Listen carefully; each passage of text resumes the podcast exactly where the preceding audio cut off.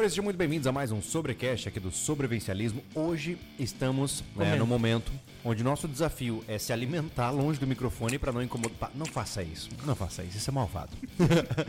Hoje nós vamos conversar sobre o que, que você pode fazer para não desenvolver a pira errada no sobrevivencialismo e segundo, como é que você pode mostrar para as pessoas que você é um sobrevivencialista sem você parecer um maluco. Essa é a ideia principal. Legal. Boa noite, pessoal. É muito bom a gente voltar com um assunto desse aí. É bom dar uma refrescada na memória do pessoal, porque vira e mexe aparece um alucinado no canal e acha que sobrevivência de uma coisa totalmente Normal. diferente de, do que ele tá pensando. Né? Eu É. que sei. Eu É, que o Thiago sei. é o cara que absorve tudo, É. porque é, o Thiago. Ele é o nosso- Dele se oficializar um, um funcionário Gateway. do sobrevivencialismo, ele já fazia, ele já era o nosso moderador do canal. É, o termo, o termo adequado nos tempos atuais é gatekeeper. Gatekeeper. O É. Thiago começou a trabalhar no home office do sobrevivencialismo, cara. É verdade. Antes é da verdade. pandemia. Antes da Antes da pandemia. pandemia. O, o Thiago, ele é o gatekeeper. Sabe quando você pensa no castelo medieval e tem aqueles caras na frente cruzando as lanças assim? O Thiago é um daqueles caras. Por quê? Porque eu e o Anderson não conseguimos atender as demandas das mensagens e essas mensagens são sifonadas para o Thiago. Então ele lida com todo tipo de mensagem. Desde as mensagens que são muito legais até mensagens que não fazem sentido nenhum de cara querendo comprar tilápia. Como Ou- se não bastasse. Como se não bastasse, ele ainda tem um telefone aberto na loja SV, Exatamente. né, onde vocês contam os melhores produtos do sobrevivencialismo. Ah, e ele tem que ir no, né, dialogar É com o pessoal que compra lá. Mas não tem problema. Podem continuar mandando mensagem 3 Mandem. horas da manhã. Sem O problema. Thiago adora. É. Inclusive ele bota com o alarme ativo, ele nunca silencia, entendeu? Mas o mais importante da gente conversar hoje é porque uma das grandes. é, um dos grandes desafios que eu vejo que muitas pessoas possuem quando elas conhecem, conhecem o sobrevivencialismo e se identificam com essa prática é o fato de que muitas vezes elas não conseguem divulgar isso para os seus entes queridos e os seus amigos, porque ou elas são objeto de chacota ou elas simplesmente não se sentem confortáveis o suficiente para fazer isso, né? Beleza, Júlio, antes da gente é, dar o pontapé inicial da conversa, explica por que a gente tá comendo ao vivo. Vamos, vamos Por favor. explicar. Legal, vamos lá. É, porque primeiro a gente está com fome, né? Essa é a necessidade. Mas nós estamos agora no momento de aceleração de vários projetos lá no rancho, né? Por conta de uma série de fatores, a gente decidiu que esse é o momento para meter o louco, resumindo, né? Esse é o termo mais fácil da gente definir. Então nós estamos constantemente mergulhados no rancho, né? Hoje a gente estava lá levantando o bloco de concreto, é, ajustando as ideias com, com o tratorista lá, o Marcelo, para poder arrumar o que precisa ser arrumado, instalando fossa, instalando sumidouro. Resumindo, hoje foi um dia para quem acompanha eu não sei se você está ciente, mas nós temos um canal que é o Rancho SV. Nesse canal ele serve basicamente para deixar uma câmera do rancho 24/7. Na verdade, três câmeras, né? Que ficam ciclando. Hoje, como a gente estava trabalhando lá o dia inteiro, a gente travou na câmera onde nós estávamos trabalhando e quem estava lá passeando, vendo como é que estava rolando, viu em tempo real tudo que nós estávamos fazendo. Inclusive, eu tô até agora todo sujo, a gente veio direto de lá. Não é só o Anderson que teve a capacidade de tomar uma ducha, né? O Anderson ele tem um superpoder. Ele tem. Tomar banho com um minuto que precisar. Exatamente. Como a gente já estava na correria, tinha que montar tudo aqui, eu já vim direto, então eu ainda devo estar com um pouco de cimento nas mãos, e de fato estou ah, Barro e cimento. com barro e cimento na mão até agora. Eu tô só com barro e cimento na calça. Então, É. assim, os rapazes vieram direto, só passei em casa do minha ducha e volto e vim pra cá. E a gente ninguém comeu ainda. Então a gente pediu lanche, por É isso verdade. estamos comendo ao Então, assim, peço desculpas aos amigos que possuem é, aquela agonia de ouvir os outros a falar, mais conhecido como acho que misofonia.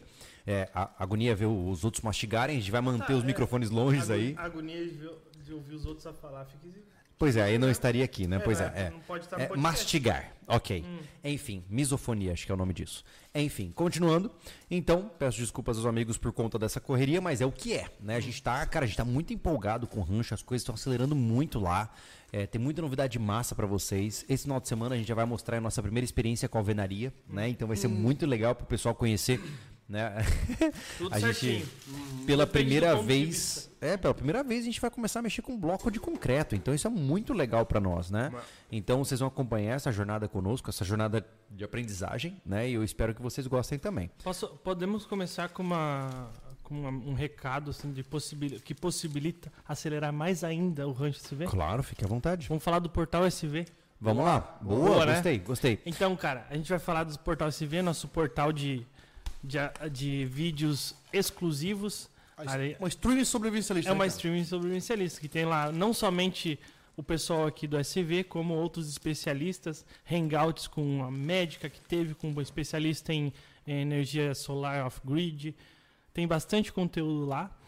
E, especialmente, eu, eu peguei a, a primeira para dar um recado, é porque esse fim de semana tivemos um problema lá com o método de pagamento e até a questão de, de algumas assinaturas até dar uma atrasada de, de cobrar.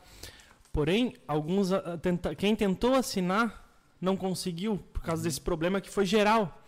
Então, eu peço a vocês, amigos que tentaram assinar o portal da CV, tentem novamente que está tudo certo agora. A gente resolveu todos os problemas.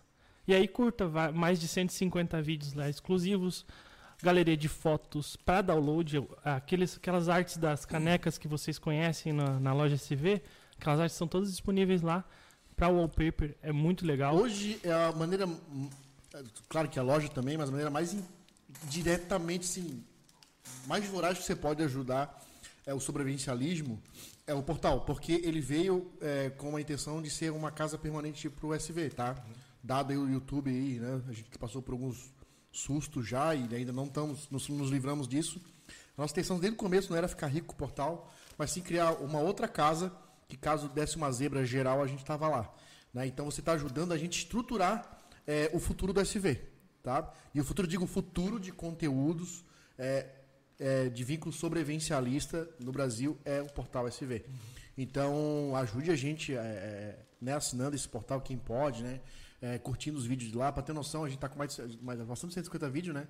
O canal tem 12 anos e tem mil e poucos vídeos. Em um, um ano tem 150. Então, para ter o volume de vídeo que a gente colocou nesse, nesse portal, tá? E assim, ó, não é um portal qualquer. Ele é bem estruturado, é, é, é bem intuitivo você é, é, navegar por ele. Uhum. A gente abriu agora também uma aba de fotos que a gente vai ficar alimentando lá, papel de parede, papel de parede. É, papel de parede chama de computador, né? É, Hum, também temos os, os, textos exclusivos, não vai mais para aquele vlog de sobrevivencialismo. Os textos exclusivos, autorais, vão para o portal, tá? Para a gente dar essa, essa valorizada né, no autoral. Então, assim, ó, só está crescendo. Vira e mexe, a gente tem uma ideia, a gente quer colocar lá, a plataforma vai ficar gigante e só vai continuar evoluindo é, com a ajuda de vocês, assinando, é, curtindo com a gente todo esse material que a gente coloca lá. Além disso, a gente tem uma live por mês dedicada ao portal incluindo um sorteio de um produto qualquer que a gente tem aqui, que recebemos de algum patrocinador, alguma coisa, dedicado para os assinantes. Boa? Eu vou mandar a direta, tá? Tá virando moda um monte de gente querer fazer portal próprio. Uhum. A gente conheceu, acho que uns três ou quatro, né? Uhum. Sinceramente, o nosso é o único de verdade. E eu digo na lata. A maioria vende para você uma ideia de um portal com assinatura mensal e tal. A maioria não entrega conteúdo suficiente. Claro, não vou generalizar, não conheço todos, mas os que eu pude observar, uh-uh, a gente está arregaçando comparado com esses caras. Então, não é curso, né? Não, não é curso. Não é russo, não é. É um streaming, cara. É um streaming, né? E quem está no portal sabe que o negócio funciona. É como o Netflix mesmo. Você olha lá, tem o vídeo, tem a data, tem a, o título do vídeo, tem uma thumb do vídeo, você escolhe aquele conteúdo. Você pode, para quem tem login, você assistiu a metade, continua de onde parou. Você consegue fazer comentário. Tem é. chat já para que para os membros, né, para os assinantes conversarem. É. Cara, pensa num troço legal que não para de evoluir, sabe? Então assim, ó, é, é assim, ó, não tem explicação. Assine um mês, né? Como eu falei, é, vê paga lá é. 49,90, cara. Curte um mês. Uhum. Não gostou? Você só perdeu o valor de um lanche. Exato, Entendeu? eu ia falar isso agora. É, R$ 49,90 por mês e esse lanche aqui custou 40 reais. Olha aí, pronto. Lá você tem um, o conhecimento acumulado de uma tonelada de pessoas. Pelo mesmo valor, né? É isso aí, várias áreas, tá? Treinamento de cachorro, área de, de, de saúde, é. área de defesa, área de construção, de é. comportamento, de sobrevivência, de escotismo, cara, tudo. De tudo. É. E só vai melhorar. Bom, com isso dito, mais à frente a gente vai comentar mais alguns jabás importantes aí também, mas eu gostaria de lembrá-los, né? É, mais uma vez, né? É, a gente coloca esses títulos para chamar a atenção de vocês, afinal é assim que o YouTube funciona. E de certa forma, não é uma enganação, né? Porque eu percebo que tem muita gente que praticamente, não no sentido clínico da, do, do, do significado, mas tem muita gente que adoece ao conhecer o sobrevivencialismo. Porque ele simplesmente mergulha em um mundo de cabeça é como se você tivesse um rio e você mergulhasse de ponta sem saber se tem pedra dentro.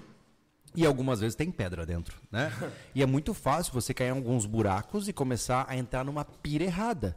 E quando a gente fala de pira errada, é, o problema é que isso gera prejuízo financeiro, gera prejuízo nas relações que você tem, né?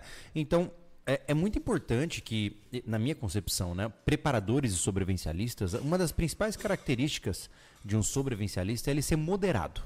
É ele ter a capacidade de entender que, ok, agora ele tem uma habilidade, ele tem uma filosofia mais ampla, mas não significa que ele tem que desmerecer ou, enfim, tentar pregar para as outras pessoas isso, ou que ele é melhor ou pior do que essas pessoas. É. Né? Encaixou bem o que a gente estava falando hoje sobre moderação, na questão do cara ter o conhecimento, né? Exatamente, exatamente. Porque o que acontece? Uh, você se tocou que o sistema atual ele é muito legal. Nós temos uma.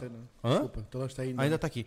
Nós temos uma tecnologia muito avançada, muitos confortos, mas você percebeu que isso é relativamente frágil, né? E já tem um histórico de falhas. Uhum. E você quer se proteger contra isso. E quando você percebe isso, o seu primeiro ímpeto é falar para todo mundo, fala, cara, e se a sociedade acabar, né?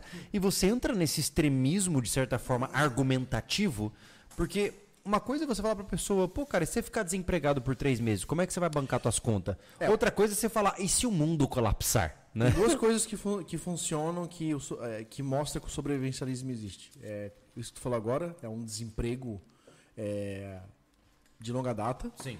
E no momento de uma greve, por exemplo. Uhum. Entendeu? Isso aí mostra que sobrevivencialismo existe. E a é. gente já comprovou isso várias vezes, né? Nesses anos que a gente está junto, greve de caminhoneiro, pandemia. É, a gente acompanhou que, opa, sobrevivencialismo agora começa a entender o que, que é. Gente saindo para comprar coisas sem pensar, né? gente despreparada que fica nesse momento vai faltar alguma coisa, vai faltar não nos mercados, porque vai acabar faltando em casa também. Né? Então, nesse, nesse exato momento, opa, é. aqueles caras do sobrevivencialismo estavam falando algo que. E, e, é natural que quando essas coisas acontecem, o canal enche de comentários. É. Nossa, eles avisaram. Uhum. e, e não é por uma questão de salvar a vida de ninguém, não é isso que a gente clama. E eu sei também que assim, a preparação é algo que vai te dar ma estatisticamente mais chances de sobreviver.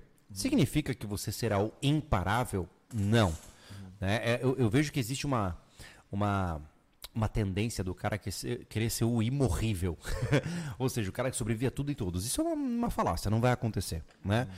E algumas vezes, né, e aí entra, eu acho que como a gente tem um tema abrangente hoje, entra um problema seríssimo no sobrevivencialismo. O problema, na minha concepção, é um câncer dentro da filosofia, que é o elitismo.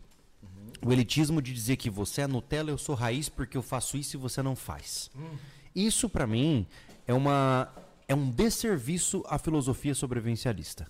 Porque eu não posso me comparar ao Anderson, assim como eu não posso me comparar ao Thiago. Nós somos pessoas de históricos diferentes e eu sou bom em uma coisa, ele é bom em outra. Eu sou bom em todas. E essa, essa é, desculpa o termo, eu vou ser muito é, rude aqui, mas essa medição de genitália é muito bizarra. É. Sabe? É muito infeliz, sabe? No nosso canal a gente tá cansado de receber isso, né? Sejamos honestos, né? Direto.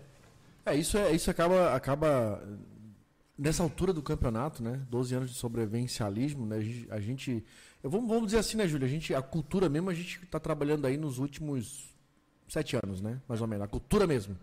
É, ainda o sobrevivencialismo lá no começo ainda era aquela coisa camp, bushcraft, né? Mais acampamento Mais mesmo, né? acampamento, né? depois veio o bushcraft, fazer artes mateiras e tal, abrigo, é, forno, fogão, aquela coisa toda, né? Uhum. E depois veio o tino da, o tino da cultura, se teve a visão que tudo que estava se aprendendo e mostrando dava para trazer algo a mais.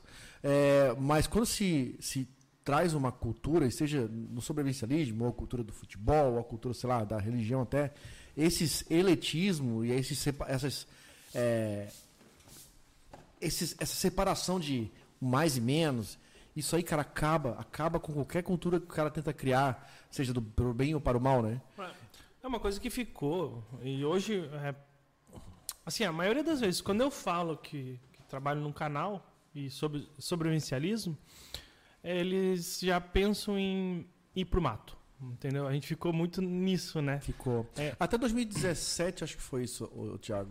Não, mas Depois... ainda. É isso, é isso que eu tô falando. Quando tu fala para quem não conhece, uhum. eles já partem do princípio que é coisa do mato. Eu acho que 2017 até 2020 por ali, é, o sobrevivencialismo ele tratou, ele começou a alimentar bastante a cultura, o mindset de sobrevivencialista, o prepper, o, o, o prepper é aquele, o prepper do EDC, a, a gente nunca entrou assim, a gente falou muito de, de, de, de estocagem, tudo, mas não, fo- não- não- sabemos que não somos os, os pioneiros nisso, os, os caras que são a referência do, da estocagem.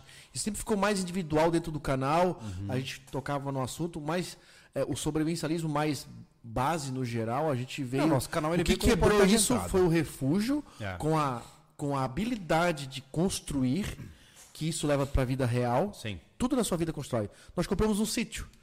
A gente não para de mexer. A gente tá na base o tempo inteiro lá. É. Não, é, né? Estamos construindo. Mas, construindo, mas construindo, é, o que nós construindo. estamos fazendo é o processo colonizatório. A gente pegou um terreno sem estrutura e estamos estruturando. Sim. Né? Né? E, e é importante entender que existem momentos para cada coisa. Né? Eu, eu lembro de um comentário de um cara injuriado com a gente dizendo que a gente transformou o sobrevivencialismo em pedreirismo. Que é o canal agora é só construção. Mas é. De fato, um sobrevivencialista ele precisa saber estruturar a sua sobrevivência. E é o que a gente está fazendo no rancho. é? Exato. É por isso é, que a gente- é completo, por isso, né? Isso que é, eu- Aí eu volto pro portal de novo, tá? A gente hoje, hoje o que vocês vê no sobrevivencialismo é a gente tentando se manter vivo aqui no 0800 para você. É. Olha só, a gente fez uma plataforma que infelizmente a gente tem que cobrar, né? Infelizmente Sim. para vocês, né? Felizmente pra gente que a gente consegue manter aquilo funcionando e É ganhar um forma. dinheiro ainda, né? Ah, mas a gente está navegando o que o YouTube está pedindo, pô. Exatamente. Sem, sem essa, essa, essa, essa, o que a gente entrega hoje, essa estrutura que entrega hoje, a gente não estaria mais aqui.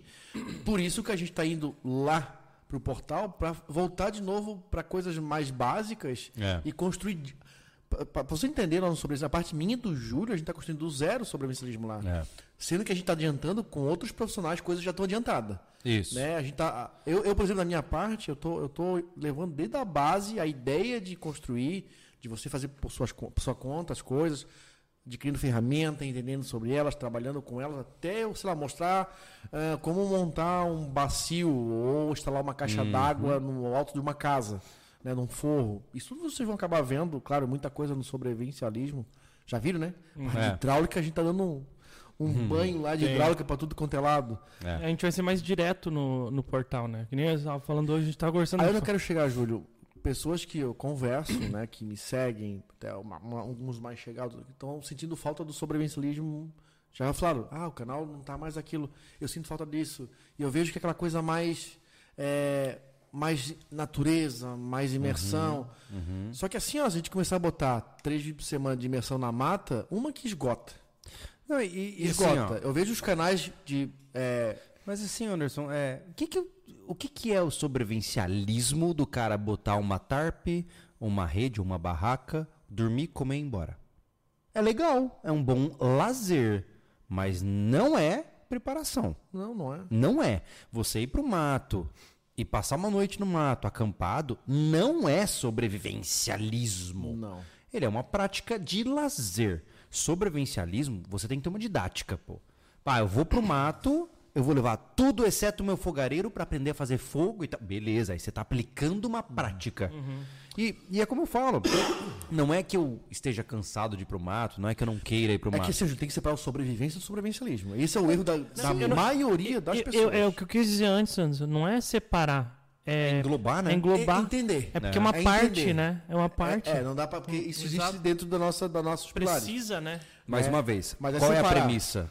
Qual é a premissa básica? O que mantém uma pessoa viva? Essa, essa é a pergunta de um milhão de dólares do sobrevivencialismo. Se você está na mata, técnicas primitivas. Se você está na zona rural, produção alimentar. Se você está na zona urbana, estocagem e rotação, e rotação de, de alimentos. Então, a pergunta é sempre essa. Né? A pergunta é o que te mantém vivo? E quando eu comecei a pensar, é, sejamos honestos, qual a chance de hoje uma pessoa se perder na mata? Só se for por falta de informação, cara. Só se for por descuido de várias coisas seguidas. Porque está cada vez mais difícil de se colocar nessa situação. É. Então, imagina, de que adianta. Cara, você aí talvez more numa grande metrópole, numa grande cidade. do que, que você se beneficia ao aprender uma técnica de fogo primitivo no sobrevivencialismo? Você não vai usar, mano. Você não vai. É, mas o sobrevivencialismo que a gente faz hoje é o que atinge a maior parte das pessoas que seguem a gente. Sim. São as pessoas de cidade. Sim. As pessoas que, né? São- é, e tem são- os adoradores da- da- dessas imersões de natureza, de acampamento, Uhum. bushcraft e tal, né? E tem os caras que gostam, que praticam e querem Sim. ver o que viam. Não, a gente tá, a gente tá nos nossos planos, a gente quer fazer acampamento. Estamos aí planejando um bivac aí pro julho. Sim, com certeza. Uma outra coisa pra mim fazer, sei lá, Mas Thiago vai, vai, diversão, vai né? Pra poder fazer um Mas é uma diversão pra É. gente e pra levar, pra atender essa demanda, esse pedido que vem, é, que vem fazendo. Mas a o sobrevivencialismo que a gente faz hoje, lá no rancho, que é essa colonização, como o Júlio falou, essa preparação da terra, de plantio, de construir, de pensar, como a gente fez hoje, fazer uma fossa do jeito certo, com o sistema de sumidouro, tudo bonitinho. Isso é sobrevivencialismo, É, pô. eu não sei, assim, ó, eu queria que. Até que eu gostaria de saber, o chat aí, nós temos o quê? 500 pessoas. É, assim, ó, pô, você comprou um terreno que está há 5 anos abandonado. Seu objetivo é estruturar esse terreno para trazer água, energia, comida, proteção e construir quatro casas para, das quatro casas, três famílias habitarem 24/7 esse lugar. Esse lugar. Na minha concepção, eu não sei se eu estou sendo tolo, tá? Mas nós estamos trazendo o ápice do sobrevivencialismo. O ápice no sentido de que nós estamos estruturando um projeto que vai demorar uma década, no mínimo, mas ninguém nunca fez na nossa na nossa linha, entendeu? Porque sobrevivencialista falando de estocar coisa e tal, tem um monte. Agora, pegar um terreno virgem e mantê-lo e estruturá-lo para se tornar seguro para três famílias morarem é, numa filosofia sobrevivencialista completa, eu nunca vi. Então, eu não sei se estou sendo burro e não estou vendo isso, É que assim, ó, entendeu? a gente está pensando lá em sistemas de abastecimento sustentável, tanto para irrigação, abastecimento de casa, abastecimento de açude. Eh, a gente vai ter, tem um açude hoje, vamos ter provavelmente daqui mais um ano mais um que tá, já existe lá, só, tá- só estourou, a gente tem que refazer. Vamos ter um mega tanque de peixe, né, com a com o projeto da fazendinha. A gente tem pensamentos de segurança para o lugar inteiro como a gente vai se locomover lá dentro, que não seja só pela rua, por exemplo, né? Cara, a gente pensa em tanta coisa. Ali tem, é, é como você falou, é o ápice da ideia sobrevivencialista, tá lá. Eu sei que muita gente alimenta algo muito muito estratosférico, né? Aham. Sei lá, um, um- tipo o Interfell lá, eu tô em alta aqui que eu tô assistindo eu tô assistindo é, Ah, é, tá. é, Game of Thrones. Game of Thrones, então, estilo castelo com uma muralha em volta e torre. Não, isso não é realista. Não, pô. Entendeu? Eu acho assim, ó, eu vou voltar lá para podcasts lá do início, que a gente falava, eu vou morar num sítio, eu não vou ter muro na minha casa, Uhum. né? Qual é a nossa concepção, Júlio? A gente troca muro por chumbo. Sim, claro. Então a nossa sistema de segurança muda to- to- totalmente. A gente tem o, o- o próprio da casa, Sim. isso é normal, qualquer lugar, seja no sítio, seja na cidade, essa casa tem que ter o mínimo de segurança. Agora, o muro é, é trocado. Sim. Né? O sistema de segurança. Sim. Né? Então, essa é a concepção. Então, assim, ó, é, eu acho que as pessoas às vezes se perdem um pouco no que elas estão assistindo. É, isso dentro do critério. Elas se perdem no que estão vendo, assim, ou porque não entenderam, não digo que é, não falando por mal isso, ou não entenderam a concepção do sobrevivencialismo, né? Ou estão vendo algo de fora, que isso aconteceu muito no refúgio, Sim. ah, vê a tendência lá de fora e acha que está fazendo errado aqui. Mas é que tá. Isso é uma. Isso é dentro dessa categoria de elitismo sobrevivencialista. Mas sabe onde eu acho que pega a maioria das pessoas? Na gênese do porquê o cara quer se tornar um sobrevivencialista. Existem pessoas que, que elas encontram algo que as preocupa e elas usam aquela razão como a principal para suas preparações. Eu honestamente acho que isso é uma loucura. Por exemplo, Júlio, eu me preparo porque o meteoro está a caminho da Terra. Tá, mas é, e, e a queda da própria altura num banheiro ensaboado ou de repente um maloqueiro na rua que decide dar um tiro, É que ficou, ficou, ficou mais interessante tu se preparar pro absurdo. Sim, é- é porque é mais atraente, né? Não, é, é porque é chato o que é corriqueiro. É verdade, é verdade. Entendeu? Eu quero me preparar para um caos social, porque eu vou pro meio do mato é sobreviver. É. Tipo, é isso que, que vende, isso é coisa de filme. É isso que você paga lá HBO e tudo pra ver. é que assim, ó, você- não é O realidade. que acontece? Saímos do elitismo, né? fechamos esse tópico, né? Primeiro passo, para você não ser um louco sobrevivencialista, É, para de querer julgar os outros. Foca no teu, né? Cada um tem a sua realidade. Algumas pessoas vão discordar de você e outras vão concordar com você. E que bom, se todo mundo pensasse igual você, o mundo era um tédio, né? Segundo ponto, cuidado com a forma como você se preocupa com a gênese do sobrevivencialismo, tá? Se você está se preparando hoje, qual é o ideal, tá? Um sobrevivencialista, ele entende que o mundo é feito de vários desafios. E alguns desses desafios podem ser grandes, outros pequenos, mas todos eles incutem em algum grau de dificuldade. Como nós falamos, pode ser um desemprego, pode ser um apocalipse zumbi, entendeu? É, tem uma miríade de problemas. Estar vivo é uma afronta ao universo. Então tudo tenta te matar. Então você se prepara para tudo. Um bom sobrevivencialista, ele, ele tenta entender que a sobrevivência é um grande desafio. Ele precisa dar um jeito de sobrepor vários desafios. Então, minha recomendação é só cuidado, cara. Eu sei que talvez você esteja pirado em alguma teoria, conspiratória ou não, de fim de mundo. Mas, sinceramente, não é o melhor caminho. Porque quando você olha os eventos históricos, como você falou, ah, eu vou me preparar para um caos social onde eu vou fugir para o mato.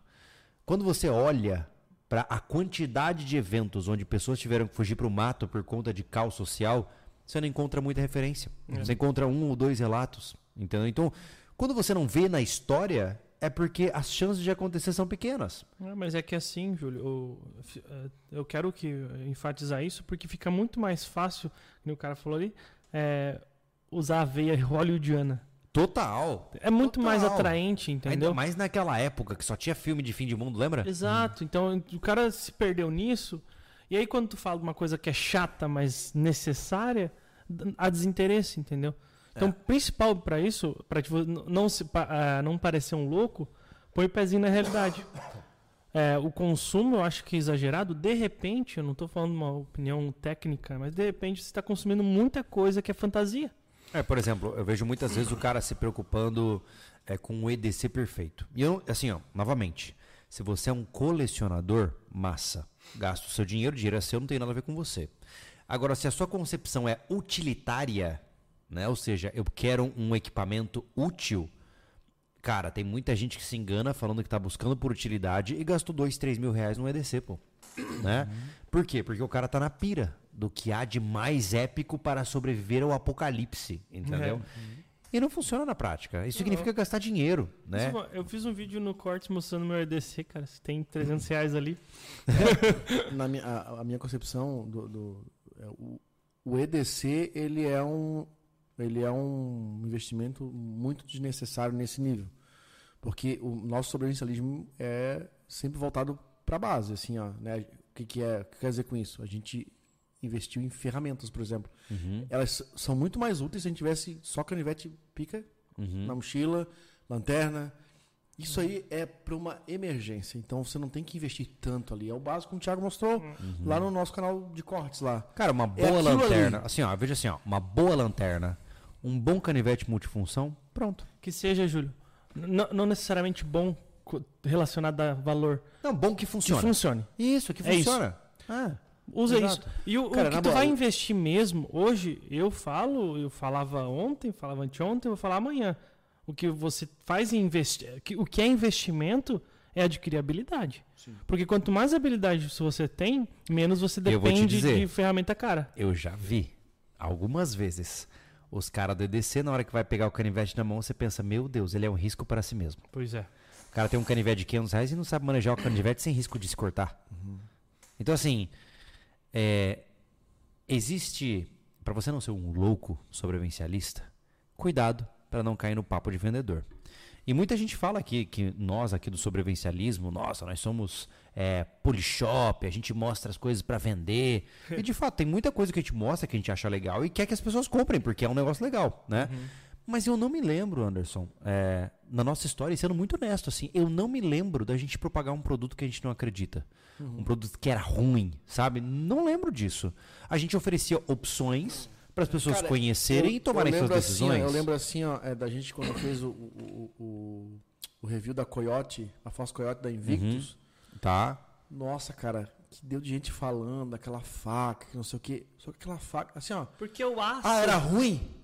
Cara, quem tem aquela faca até hoje tem a porcaria da faca e funciona. Então, assim, ó. E eu sei quem tem. É É, porque a gente Lucas. acredita. É verdade. O Pedro Lucas é um. É. Tá? Eu conheço outras pessoas que têm a faca, que a faca funciona muito bem. Pô, uma faca robusta, só porque não era o aço mola de fusca, Esse batido na, chinês, marreta. isso aqui. Cara, tem que assim, ó, tem que avaliar o seguinte, como o Thiago, é aquela, aquela visão assim, cara, isso vai durar na minha mão. Isso vai, olha o que eu falei, isso vai durar na minha mão. É. Porque assim, ó, existe mão. É. Tem carro que dura bem na mão de um dono, tem carro que não dura nada na mão de um dono. Exato. É. Entendeu? Dura bem na minha mão. As minhas coisas, o Júlio sabe que eu sou cuidadoso, dura muito É. tudo que eu tenho. Entendeu? Então, assim, ó, você não precisa gastar fortunas. Cara, pra mim, na boa, eu falo isso pro Júlio faz tempo. Pra mim, qualquer lâmina dá serviço pra mim. Sim. Eu não preciso da lâmina mais. Eu não, preciso, Não. nem, eu não preciso nem da minha SV1. Não, eu vejo assim, Anderson. entendeu? É... Assim, Eu pego um ferro, eu, eu desbasto ele numa pedra, ele vai virar uma Mas, lâmina que eu faço mas um é isso que eu tô te dizendo. É, uma vez que você tem um básico e você quer se dar um luxo e comprar um equipamento mais legal, massa. Mas não ache que você só vai ser um sobrevivencialista se você tem uma faca de 500 reais. Mas daí entra a condição de cada um. Eu não Claro. tenho nada Sim. contra quem consiga comprar a nossa faca. Muito pelo Ou contrário, a né? faca do Cavalini. Sim. São facas muito bem construídas. Entendeu? Agora, não deixe de ter uma faca legal para É. começar a fazer suas coisas, porque você não tem o dinheiro para comprar a faca A e B. É. Entendeu? Então é, é- é essa concepção que para ser algo, você tem que já Sim. começar por cima. Não. É, e outra Tem que coisa. saber usar e, e a gente tá falando de EDC, mas assim, ó.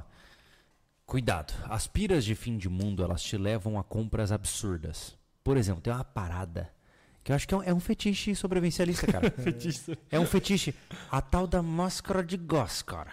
Ah, é. Os caras têm. Cinema? Desculpa, é um tesão, é Cinema- um tesão de Cinema argola. Discovery do americano. O cara tem um corpo que ele não aguenta correr 100 metros é, sem se cansar, mas ele vai comprar uma máscara full face de 900 reais. É. Como se fosse adiantar. Sabe, eu não entendo a pira da tal da máscara de gás. Eu juro pra você, é legal, é bonito pra tirar foto, né? A gente até fez um vídeo Mas e eu não colocou, colocou essa Sim, thumb aí. sim. Mas assim, ó, eu não entendo qual é a fixação por máscara de gás. Cara, eu juro pra você que quando eu vejo foto, na internet você procura survivalist, só vai aparecer maluco de máscara de gás. Eu não, não sei porquê, cara. É impressionante. Porque as chances de você estar em um ambiente onde você precisa de filtros químicos ou sei lá do que pra respirar são tão pequenas. Enfim. Entendeu? Cê- no mínimo, Júlio, é, faz o que tá na tua realidade, na tua Sim. região. Ali tem algum risco, beleza. Claro, Mas o cara claro. hoje, aqui, por exemplo, lá, o cara mora aqui em Florianópolis e compra uma máscara de gás. É. É só por pira. E E, assim, eu beleza, o dinheiro dizendo- é dele, né? Eu Não Exato. tô proibindo ninguém, né? Mas é, é Exato. um Eu absurdo, não na quero- minha opinião. Eu não quero dizer que o cara tá errado. É. O dinheiro é dele, ele faz o que ele quer da vida dele. Agora, se faz sentido? Não, não faz Não, sentido. Não, não faz. Né? Tá, É. tá. Ele pode construir isso. O problema é você propagar isto. Aí você vai entrar na concepção deste podcast, que é mostrar uma coisa que vai, su- vai, vai acabar aparecendo para outra pessoa bizarro, engraçado ou motivo de chacota. Você imagina, Entendeu? você tem um amigo teu, "Ô, deixa eu te mostrar uma parada que eu comprei, o cara te mostra uma máscara de gás e fala, isso aqui é pra, pro apocalipse. Hum. Você vai ser um louco. o cara vai olhar pra você, vai achar que você enlouqueceu. Não, é, é igual, igual o Iago falou aqui, ó. Um pique de 100 metros usando a máscara e o cara cai desmaiado. É, e assim, ó, imagine que entre nós eu já acho estranho, entendeu? E imagine pra alguém que não tá familiarizado com esse mundo, né? Ou até, cara, hoje em dia, se você anda com canivete no bolso, as pessoas acham que você é meio estranho. Entendeu? Nossa, mas, mas por que, que você tem uma faca? E, e, e você tem que explicar isso de uma forma que faça sentido pra pessoa. E se você falar assim, não, isso aqui é pra eu me defender se caso um assaltante venha, eu sou, sou treinado em caxilat e eu vou cortar. Como você Cara, sabe, né? Axila? como eu sei, exato. Não, não funciona, não funciona. Então, assim. Agora que isso tocou. Agora, você tem, você tem, você tem que, tem que ter um, tem que haver um, um contexto, né? Eu acho assim, ó. Pô, você tem um EDC, cara. Se o cara fala assim, por que, que você carrega um canivete? Fala pro cara, ah, mano, é que de vez em quando eu preciso abrir umas caixas, ou eu é. preciso cortar um lacre. É isso, você não precisa falar que você tá preparado pra matar zumbi. Entendeu? Cara, ontem eu estava preparado, hoje eu não estava. Ontem eu estava de canivete no bolso, hoje eu não estava, eu precisei cortar fio. Olha, Olha que aí. droga. Pois é. Tá vendo? Pegou a faca da cozinha. Pô, faca de serra ainda pra cortar fio Não, centenário. mas é, é- é o básico, pô. Ah, Tu vai ter um canivete e seja mais é, pragmático no que faz. É, Tu olha o teu canivete e tu vê pra, a história do teu canivete pra que, que tu usou ele. é verdade. Quantas vezes foi pra se defender? Hã? E eu nem recomendo que você vai preso Não, ainda. tá É. louco, cara. É um absurdo. É, o maior, a maior utilização de uma lâmina vai ser pra coisa corriqueira. Abrir caixa, tirar lacre, esse tipo de coisa. A, a regra é a seguinte, tá? Quando você for questionado do porquê você anda equipado, manda o Miguel. Não precisa falar o que você realmente pensa. É melhor, tá? É me- Eu juro pra você que é melhor. Mas por que, que você anda com essa mochila aí o tempo todo? Não, cara, porque eu sou meio esquecido, então eu prefiro deixar tudo na mochila. Se caso acontece alguma coisa, tá aqui dentro, entendeu? Pronto. Você não precisa falar porque. Não, porque eu sou um sobrevivencialista e se o apocalipse vier, eu estarei pronto. Não, você não precisa fazer Olha isso. só, a Jéssica aqui, ela tem a SV2. Aham. A SV2 é a nossa faca EDC, Sim. que é de faca de pescoço. O que ela faz? Pra tirar a muda. Olha aí.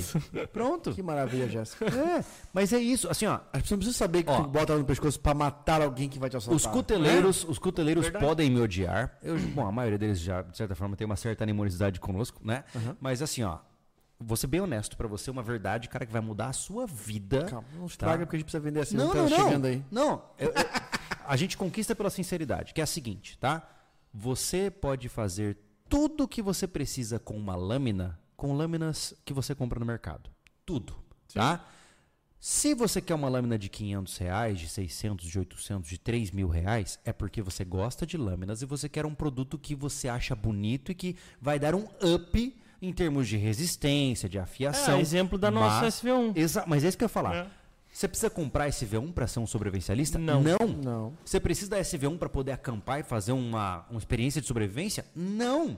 Não. Você pode fazer isso com uma faca de cozinha. Uhum. Mas, se você quer algo um pouco melhor, legal. Mas eu não vou. Cara, eu não mando Miguel de dizer pra você que você precisa de uma faca de não sei quantos milímetros, de tanto aço, de não sei o que. Eu vou estar te enganando, pô.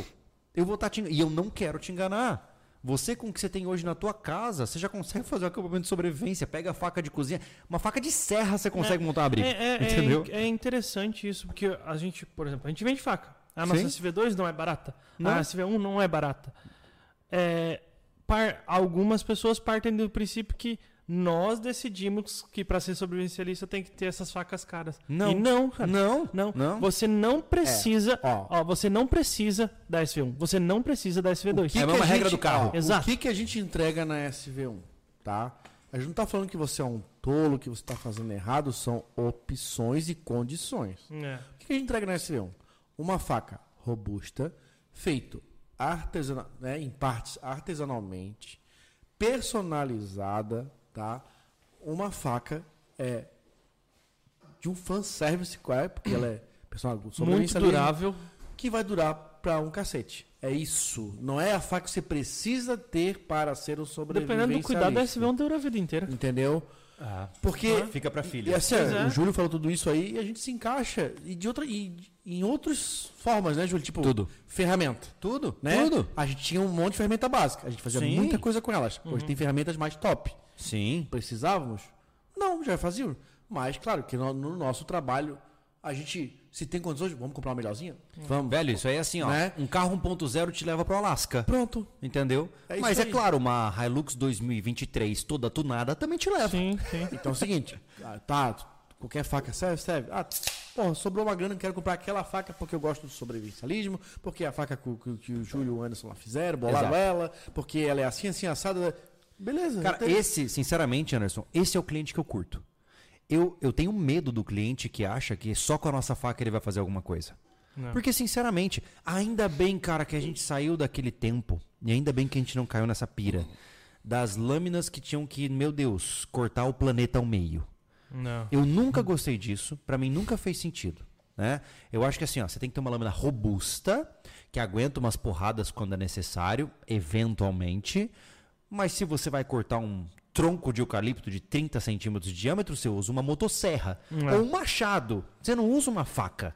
Eu, eu- eu lembro de uma época, especialmente lá nos States, cara. Nossa senhora, o que tinha de review do cara com uma faquinha, surrando a faca pra cortar uma árvore que ele cortava em 3 minutos com machado. Sabe? Ou, ou um, barril de, um barril de lata usa uma esmerilhadeira. É, você quer cortar um barril de metal, usa uma esmerilhadeira. Esmerilhadeira custa 180 reais. Aí, ó, pronto. Você não precisa de uma faca pra isso, entendeu? Essa pira do equipamento indestrutível, ela não funciona. Por quê? Porque a maioria dos supostos equipamentos indestrutíveis são inutilizados. Eu tenho certeza que qual- qualquer um que comprou uma, ai, um dos equipamentos indestrutíveis não usa, porque ou é pesado demais, ou o cara não consegue afiar com facilidade. Ou melhor, ele Fita pagou errada. caro e não quer estragar, tem medo de É, estragar. pô, fita errada. Já Cara, parou aí? Fita errada. Na minha visão, assim, ó, você compra um equipamento para usar o equipamento. Se você tem dó de usar o equipamento, o equipamento tá te usando. Ou Uhum. Tem um, que, que um monte, eu tô falando pelos clientes da loja, né? Claro. Ou você compra porque você gosta do produto pra ter na prateleira. Mas aí é diferente. entendeu? Mas se- seja franco. Claro. Entendeu? Mano, se o cara fala assim, ó, eu tenho lâminas que eu adoraria ter. Eu vejo, tem vários, tem vários, tem vários cuteleiros, vários caras que eu fico, cara, que massa, gostaria de ter uma lâmina dessa. Mas eu vou usar? Não, vou deixar guardado, pô, Pois acho é. bonita, entendeu? Mas é, seja honesto com você mesmo, É. senão você parece um louco. Voltando ao tema do nosso podcast, né? Exato. Você vira um louco quando você tenta justificar o injustificável. No tempo em que estamos. Para qualquer coisa que você faça. O que a gente tá tentando? Você não pode parecer louco. Não é pra mim, é pros próximos. É, pro porque teu assim, vizinho, pro teu familiar, pro teu amigo. Porque o que acontece? Qual é o problema de você ser taxado como um cara estranho que compra uns equipamentos estranhos? Você fecha uma janela de oportunidade de ajudar outras pessoas. Se você joga o jogo e. Eu não estou dizendo mentir, né? Mas você- se você não, não fica clamando para as pessoas que você está se preparando para o fim da sociedade, e muitas vezes, pô, cara, ó, eu tenho uma lanterninha aqui, por que que você não compra uma também, pô? Pra você, né, ter aí, ó, um canivetinho massa. Ou seja, você vai lentamente trazendo as pessoas para esse mundo sem dar nome a- aos bois, entende? Exato, ô Júlio. Pô, ah, vai, falta de luz. Cara, eu tenho um, um copinho cheio de vela lá. Eu sou maníaco das velas também, né? Mas assim, enfim. Quando tu vai falar, né? Ô, por que tu tem tanta vela? Eu disse, cara, se falta luz, eu tenho uma vela em cada cômodo, certinho, um local apropriado pra isso. É. Ou que seja uma lâmpada de LED de emergência. E Ah, aí não- tu não passa pra precisa- pessoa de que é só pra ficar iluminado quando tiver alguma emergência. Falta luz por 12 horas, 2 horas, uma hora que seja. Sim, exatamente. Existem formas de você explicar que você é preparado sem você, sem você dar nome, entende? Ah, mas Júlio, mas eu tenho que mostrar o que eu acredito. Tá, mostra aí, você fica louco. Porque, Exato. entenda o seguinte, cara. Se você é um cara que acha que a sociedade está rumo ao colapso e está se preparando para evitar que a sua família e você paguem o preço por isso, você é um louco aos olhos de uma pessoa normal. Ponto. Não interessa o quão louco, o quão incrível você acha que você é. Aos olhos de quem, entre aspas, está na Matrix, você é louco. Você é completamente pirado. Então entenda que se você simplesmente mostrar essa máscara de uma vez, você fecha essa janela. E aí, e, inclusive, pode virar alvo de chacota dos seus amigos. Então, Total. é aquela história, ah, todo mundo tira sarro da- de eu andar sempre com a mochila preparada, mas o dia que precisam, eles me chamam. Tá, mas não é bem Não por aí. precisa ser Não isso. precisa, é, é, exato. tipo, quando eu falo ah, o meu EDC, eu nunca fiquei com pira, eu fico com pira pra vocês. Eu adoro. Eu Hum. Não. tenho uma. A Ué. minha. O meu gosto é fazer kitzinhos. Sim. Eu sempre gostei disso. Mas eu sempre tive o meu EDC utilizável. Sim. Extremamente. Sem, olha, a maioria das vezes, quando precisa de alguma coisa, eu tenho na mão. Sim, Vocês sabem, sim. né? Ah, mas tá ali, Thiago. ó, Todos nós temos essa, Exato. esse hábito, então, pô. tipo, e não tem problema, não precisa também dizer assim, ah, viu? Você tem que ser preparado. Não precisa, não precisa nessa forma falar pra pessoa. É. Entendeu? Tipo, tu tá falando. Não fale de cima com as pessoas. É, Fale é frente a legal. frente. Isso é legal. E É. eu acho que talvez entre um tópico legal aqui, que é o tal do conversar com a esposa. Se você é mulher, você estatisticamente é, é a minoria aqui nesse canal, tá? Menos- então, é 10%, mas, é, né? mas entenda que se você inverter o que eu tô te falando, serve pra você também, tá? Mas assim, ó, a maioria dos homens, muitas vezes, quando conhece o sobrevivencialismo, ele reclama que a mulher não, não liga pra isso. Isso é muito comum, já vi muitos comentários disso, Uhum. né? Mas por quê? Porque o cara começa errado, pô. Hum. Entendeu? Muitas vezes o cara começa alucinando o cabeção. Ó, senta aqui, deixa eu te mostrar esse documentário sobre alienígenas do passado. tá ligado? Pô, mano, não é por aí. Sobre Nova Ordem. Vamos assistir esse documentário sobre Nova Ordem. Pô, É, já então, tudo errado. Então, assim, ó, é, pelo menos na minha concepção, né? é, e eu, de certa forma, tudo bem que a minha esposa é um, é um caso à parte, mas eu vejo assim, ó, você pode começar, por exemplo, falando assim, pô, e se a gente começar a fazer as nossas próprias comidas em casa, testar, por exemplo, formas de, é, de compotas pra gente pegar frutas que a gente comprou e sobrar e fazer. um- E você vai lentamente, entendeu? Criando uma concepção. Sabe né? que eu tenho uma opinião um pouquinho ah, diferente na questão assim, ó. Hum. Nós temos no nosso canal Aham, uma falta de interesse aham, de mulheres. certo. Porém, a maioria das mulheres é muito mais sobrevivencialista do que os homens. Ah, isso é, é fato. Entendeu? É. Por conta de É só eu ver minha esposa arrumando as malas das gurias. Exatamente. é só ver minha esposa cuidando do, que- toda a minha casa. Sim. Se sim. for tratar, por exemplo, se tu brincar que a tua casa é uma empresa, eu vou pra lá só É pra. porque, ô, Thiago, pra quê? é, nós somos, Entendeu? É porque assim, ó, geralmente o homem ele é o cachorro louco. Exato. Entendeu? Se o cara não tem, no meu caso, né? Se eu não, não tivesse a minha esposa pra me, pra me ajudar a organizar a minha vida, eu, eu sou o cachorro louco, eu moro no meio do mato, entendeu? Então, realmente, mulheres É. já têm um ímpeto de prevenção muito maior. Sim, né? sim. Então, a, a planejamento, preparação. Se tu for ver, é, se tu for analisar, então vamos falar, pegar a família. Quem que pensa? Ah, minha mãe pensava, Uhum. a minha avó pensava, É. sabe? O meu pai, o meu avô, Sim. tio, eles trabalhavam para ter. Uhum. E, e o planejamento todo, que é o que a, a inteligência, vamos falar Era das assim, na- matriarcas, né? é, é das matriarcas, entendeu? Então, é, vale bem a pena. Pode ser que elas tenham menos interesse de, de consumir o conteúdo por conta de uma roupagem que os homens mesmos Até porque- inscritos e homens que estão E falando. não só isso, né, Tiago? Sejamos honestos. Olha quem nós somos, né? Nós não somos. é, nós não falamos com mulheres. Exato. Não é porque a gente não queira, mas a gente, a gente fala É que desse, nem homem. é desse né? papo que eu ia É, entrar, porque Exato. são homens falando e é difícil a gente falar para Não se mulheres. identifica, né? Ah, É. Não, vai- não há uma identificação. Sim. Ah, hoje, por exemplo, a Kellen tem o Mulheres ECV, né? Ela começou Uhum. junto com a Lê. Sim. E ela tem uma linguagem feminina. Sim. Entendeu? Exato. A- se você quer falar para sua esposa sobre sobrevivencialismo, você tem que jogar ela tanto para o nosso canal para ver um pouco de prática, Sim. Né? Sim. e mas só que para ela entender a linguagem, ela É. fala com uma mulher. É verdade. Acho que é muito mais fácil hoje. É, existe também, eu acho meio no automático, né? O homem fala pra homem, mulher pra mulher, meio que tá, isso já tá. É, fica subentendido, mas é porque a gente não fala de uma forma. Eu não vejo a gente tão- direcionado só pra homem. Não, não, mas não é porque Mas a gente não queira. tenta A gente não di- direcionar. a gente- é, a gente Anderson, só não se dirige de somos, forma fem- veja feminina. só, somos Exato. três, Mas somos, familiaridade isso se chama. somos três homens barbados que fazem piadas cretinas o tempo todo e falam de construção e sobrevivência. A- Isso não atrai uma A mulher. priori, o que Entendeu? eu faço é porque, ah, é homem. Entendeu? É A isso, é, isso. é exato. Então, existe uma barreira natural e, e tá tudo bem. Não, não estamos dizendo aqui que odiamos um lado ou outro, não é muito pelo contrário, né? Mas as coisas são como são, não é à toa que os números dizem por si só. 10% do nosso público é mulher, 90% Tá é assim homem, bastante tempo. é. né? Bastante. Melhorou, gente, na verdade, é. tá? Antes era 6%, ah, quando a gente começou. É, Pô, tempo. aumentou, né? Quase dobrou. Claro que, vamos falar, colocar a estatística de YouTube, o consumo de YouTube é Sim. maioria absoluta masculina. Sim, Entendeu? sim, de sim. contas, usuários, entendeu? Até, por exemplo, se for no Mulheres SV, vai ter maioria homem também, né? Ah, entendi. Entendeu? Então, tipo, ah, eu quero. eu- o que eu quero passar é. Você vai falar pra esposa, o cara, pá, mas a minha esposa não entende que eu tenho que usar um EDC super foda. Não, não necessariamente. A gente. É, Não tente convencer ela do que. Racionalizar que chama, né? isso. Do que você quer usar uma coisa por. por porque quer só, não por precisar.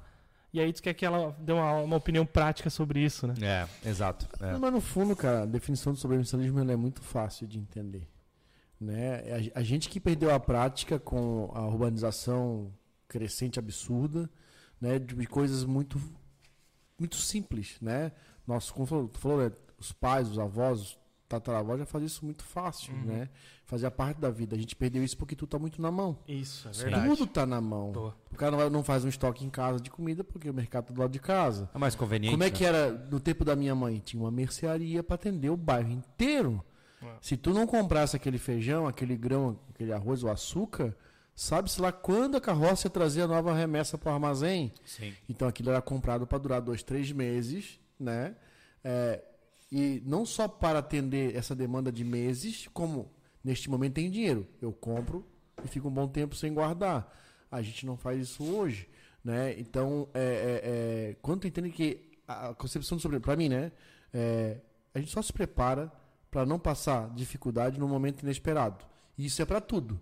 Sim. Pô, tô ali no carro, olha lá, poxa, o fio ali, preciso de... Pô, no carro põe um canivetinho, ó, eu tenho. Cara, é. Ah, caiu aqui a abraçadeira do, sei lá, da mangueira do gás. eu vejo que. Eu vejo Opa, que... tem aqui um canivete que tem uma chave de fenda, eu posso torcer Cara, a gente não entra nem em salvar vidas, a gente entra em facilitar vidas. Cara, o cotidiano exige muito. Ele É. não exige para pessoas que procrastinam as coisas que existem no dia a dia.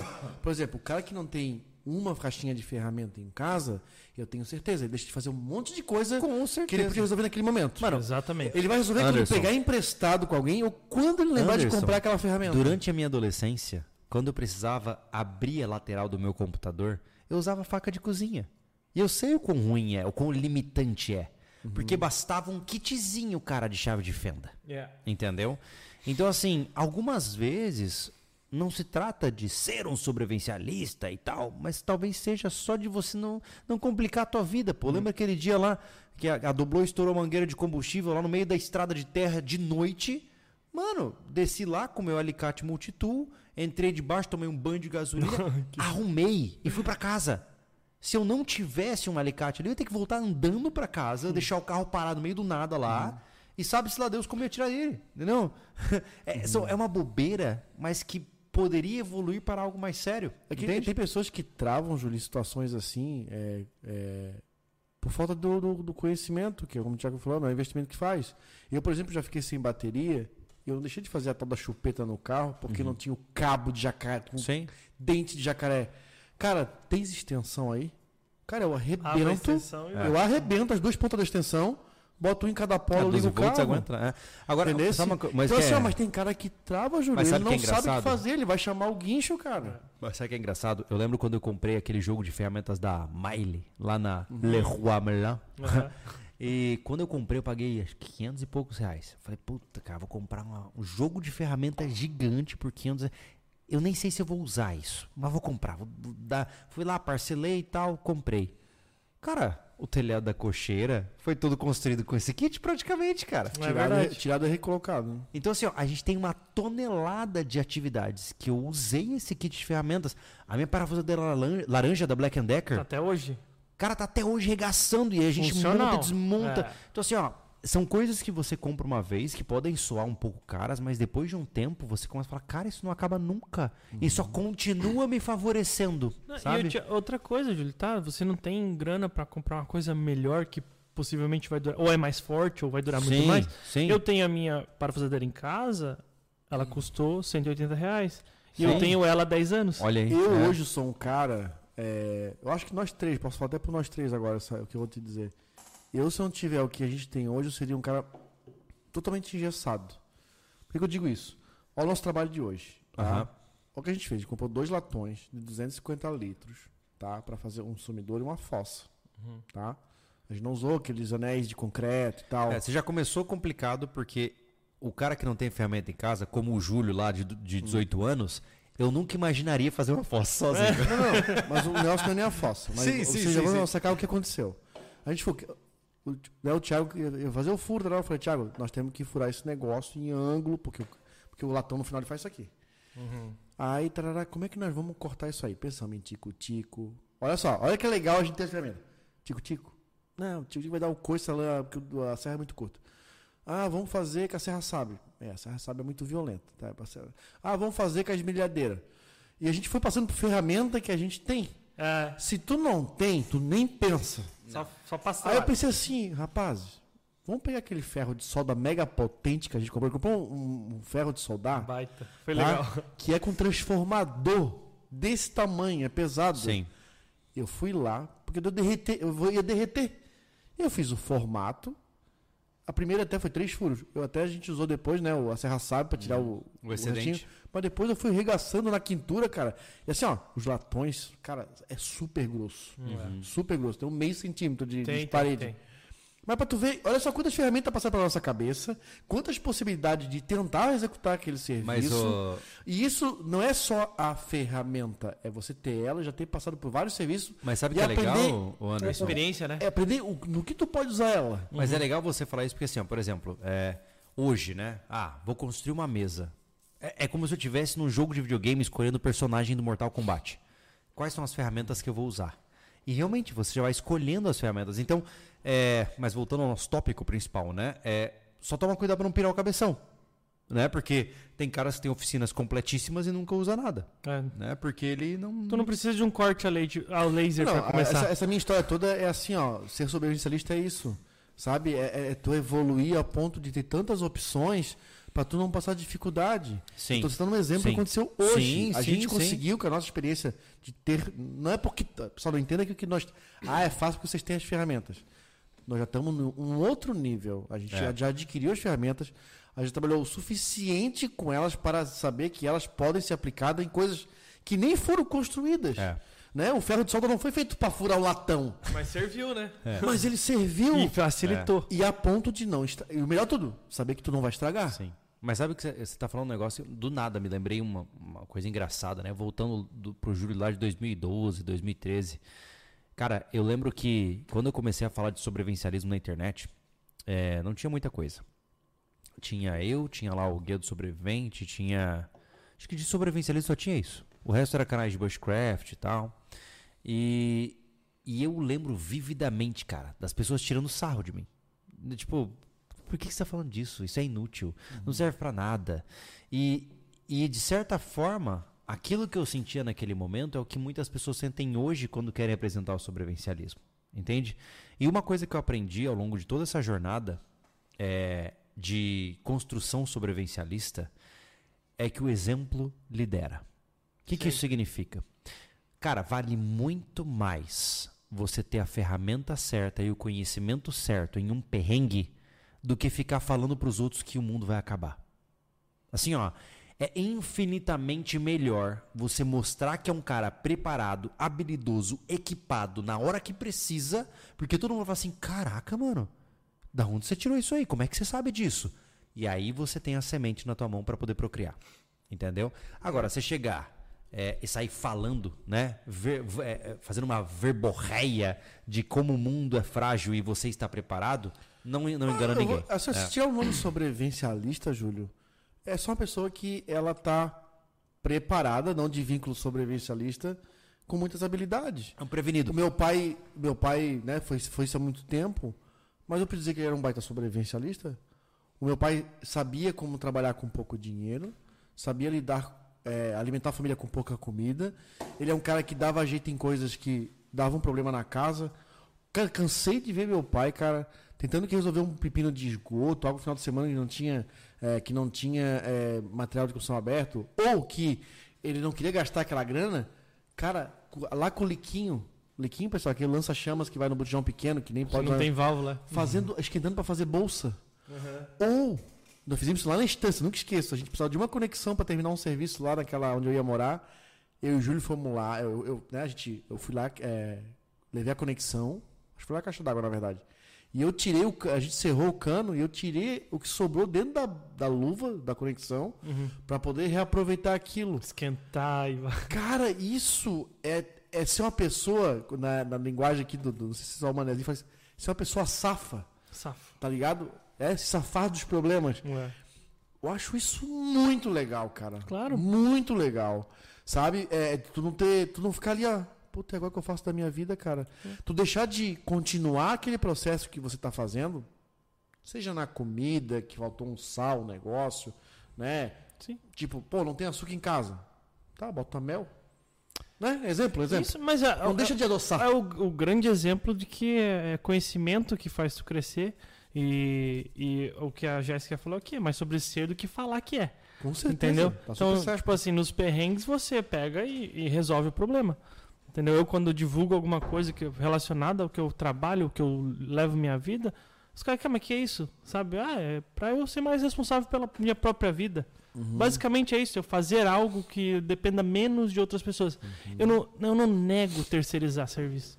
Eu- eu- Mas eu, eu, eu tenho a capacidade de. É, mas né? é legal uma coisa que vocês estão falando, que eu acho que assim, ó, o ser safo que você bem colocou, é, na minha concepção, ele vai para todas as áreas. Todas, pô, claro. Então, assim, é, como você falou na culinária, na construção, cara, em todas as áreas, o objetivo de um sobrevivencialista ele ser uma, uma enguia ensaboada, capaz de navegar por todas as situações. Mano, do nada, você tá numa situação que precisa aprender, você precisa saber falar inglês, fala inglês. É. Tá numa situação onde de repente você se vê onde você tem que correr por 5 km, você corre 5 km. É, É adaptabilidade. É, né? é o que a gente fala, é adaptabilidade, não é se curvar para o que você não quer fazer.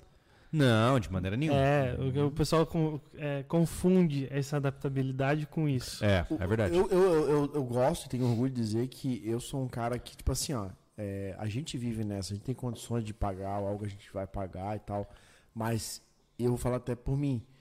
Eu sinto muito orgulho de eu, se eu precisar viver só do que eu sei, eu me viro. An- ó, eu tô quebradaço, não tenho, eu faço a minha casa, eu Ah, construo sim. meus móveis.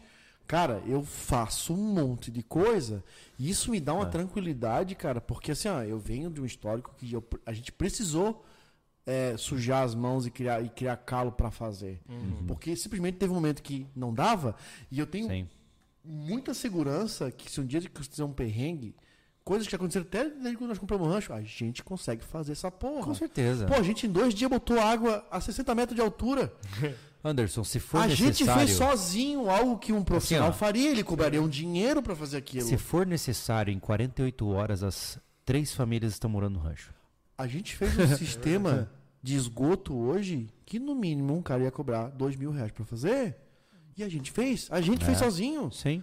É entendeu? Porque Não hoje temos habilidades e não e, só- conhecimento. E não só porque né, a gente quer, mas é porque aquilo. economiza, né? Exato. Pra fazer dentro das normas. É verdade. Tá? É nosso verdade. sistema de esgoto do banheiro, do nosso cagador do.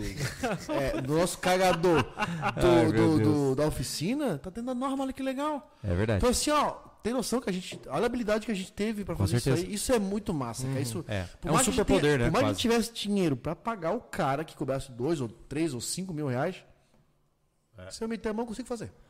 Agora vem a grande, o- a coisa mais legal ainda. Superchats. Massa. Que desde o começo do podcast a gente começo. não falou. Vamos lá então. What? 15 Ué. horas? Também certo. Tá, 20 horas agora. Deixa eu É, atualizar ele pelo. Edson Souza mandou sem mensa- com a mensagem embaixo. É, o portal tem ou vai ter aplicativo? Edson, a gente está num processo agora onde nós estamos estruturando a plataforma em nível navegador, certo? Você pode fazer um, um- um atalho rápido no seu celular, né? Eu não sei o termo adequado, é isso? É, é porque uh, eu, eu não entendo da linguagem, mas É, eu ele, também não ele é sei. um aplicativo. Ele é responsivo, né? Exato, ele é. se, por- se porta como aplicativo. Você pode fazer o um Paulo, acesso ele, rápido ele vai no. me passar uma- a- o nome que eu não sei. Mas Ótimo. ele fica familiar no, no, no celular. Isso. Eventualmente, no futuro, se, vi- se financeiramente for viável, a gente pode fazer um aplicativo dedicado, mas isso significa muito custo. Uhum. Então a gente está deixando isso para depois. É porque certo? já são altos os custos, né? É, é verdade. Principalmente de armazenamento, gente. É, é absurdo, assim. É, O quanto se gasta com armazenamento. é. O Mike do Fazendo Trilhas. é, boa noite, sobrevivencialista, passando para prestigiar o Sobrecast. Valeu, Valeu, Mike. Obrigado Mike. pela força, cara. Legal. Ó, o José Augusto Ribas Fortes. Valeu, galera. Se no Brasil tá ruim, imagina aqui na Argentina. Nossa. Não tem nem eita. camisa oficial do Tri Mundial na loja oficial do patrocinador porque não consegue importar materiais da FIFA. Ô, tristeza. Eita. Caramba. É, eu não imagino como seja a realidade argentina no momento. É. Olha só. O Jackson de Fraga. Ah, O Thiago é o mais F, ah. mas não tem uma amante igual o Anderson. Caramba. É complicado, né? E a coisa boa assim que é bom. Rafael Freire. Senhores, boa noite. Como Manda está a habitualidade no clube de tiro? Visto como o CAC ter que ir oito vezes no ano, penso que não é somente para queimar munição. É, Vamos como que é o nome dele? O Rafael Freire. Rafael, cara, assim, ó, eu vou ser muito honesto, cara. É. Dentro dos meus critérios do que é interessante, oito vezes no ano É ir no clube de tiro Dá, né? não é. Oito anos não é nada. Ou oito vezes, oito vezes não é nada, pô. Então, assim, ó, é, se você vai. Cara, sejamos honestos, uma vez por mês no clube de tiro. E nem que seja, ah, Júlio, mas eu não tenho dinheiro. Cara, vai no clube de tiro e dá três tiros, pô. Que seja. Já é o suficiente pra você comprovar a habitualidade, mas mais do que isso. Treinar, pô. Treinar. Se você, eu, eu entendo, eu, eu não ligo pra legislação, eu não tô entrando nesse critério aqui. Mas assim, ó, eu vou deixar claro mais uma vez, eu sempre defendi isso, eu defendo é, com unhas e dentes. Comprar uma arma para deixar na gaveta é uma burrice. Você está se colocando em risco, está colocando as pessoas que você ama em risco. Arma é um objeto que deve ser usado como treino constante. Então, uma habitualidade de oito vezes ao ano não é nada para quem quer estar preparado. É. Tá? Então, da nossa parte, tenha certeza de que a gente está bem nesse eu, sentido. eu né? fiz assim uma, uma conta. que Eu pensei, até falei pro Júlio, cara, uma vez por mês, no mínimo, eu vou pra lá e eu tenho um caixa de no máximo 100 reais. Uhum. Né? Isso eu, tô tentando fazer, né? Sim. Mas a gente ficou bastante tempo, fez bastante coisa. Eu gastei 22 tiros. É verdade. Ah, O último sábado, né? Foram. A gente passou das 13 até as ah, 18 né? Eu gastei de 50 disparos, né? Isso é o equivalente a quanto que deu? 3,80, 4 reais, vamos lá. Quanto que deu 200 aquela minha conta? 225? 225 É. reais, né? E eu gastei 95. É, pois é. Mas assim, ó, é, pô, todo mundo pode gastar 225 reais por mês? Não, não pode, não, pode, né? Mas eu, eu, eu, eu faço questão de separar essa grana pra mim, que não é só para eu treinar, é o meu momento. Então o Júlio não tá gastando jogo na Steam, tá- o Júlio não pede lanche em casa, eu vou lá no clube uma vez no mês. Mas a gente tá numa realidade, só pra complementar, tá? Numa realidade que ah, pode ser mais caro. Cada um com sua realidade financeira. Sim, com Só que assim, certeza. você comprou uma arma mediante alguma regra. É. É, é, se você tem aquela arma legalmente, você tem que cumprir essas regras, senão você pode Mas eu não vou entrar nesse perder critério. isso, né? Eu ex- acho que Então- existe uma regra moral nessa história. Exato, Thiago. porque o treinamento, tá ligado? Exato. Que assim, você não pensou, você pensou em ter a arma e tocar dentro da gaveta, É, sabe? pô. Fica É. complicado É, daí. eu vou falar uma coisa que é referente a isso aí, eu- sobre armas, né? Hum. É, o problema não é só o cara treinar a habilidade que ele já tem.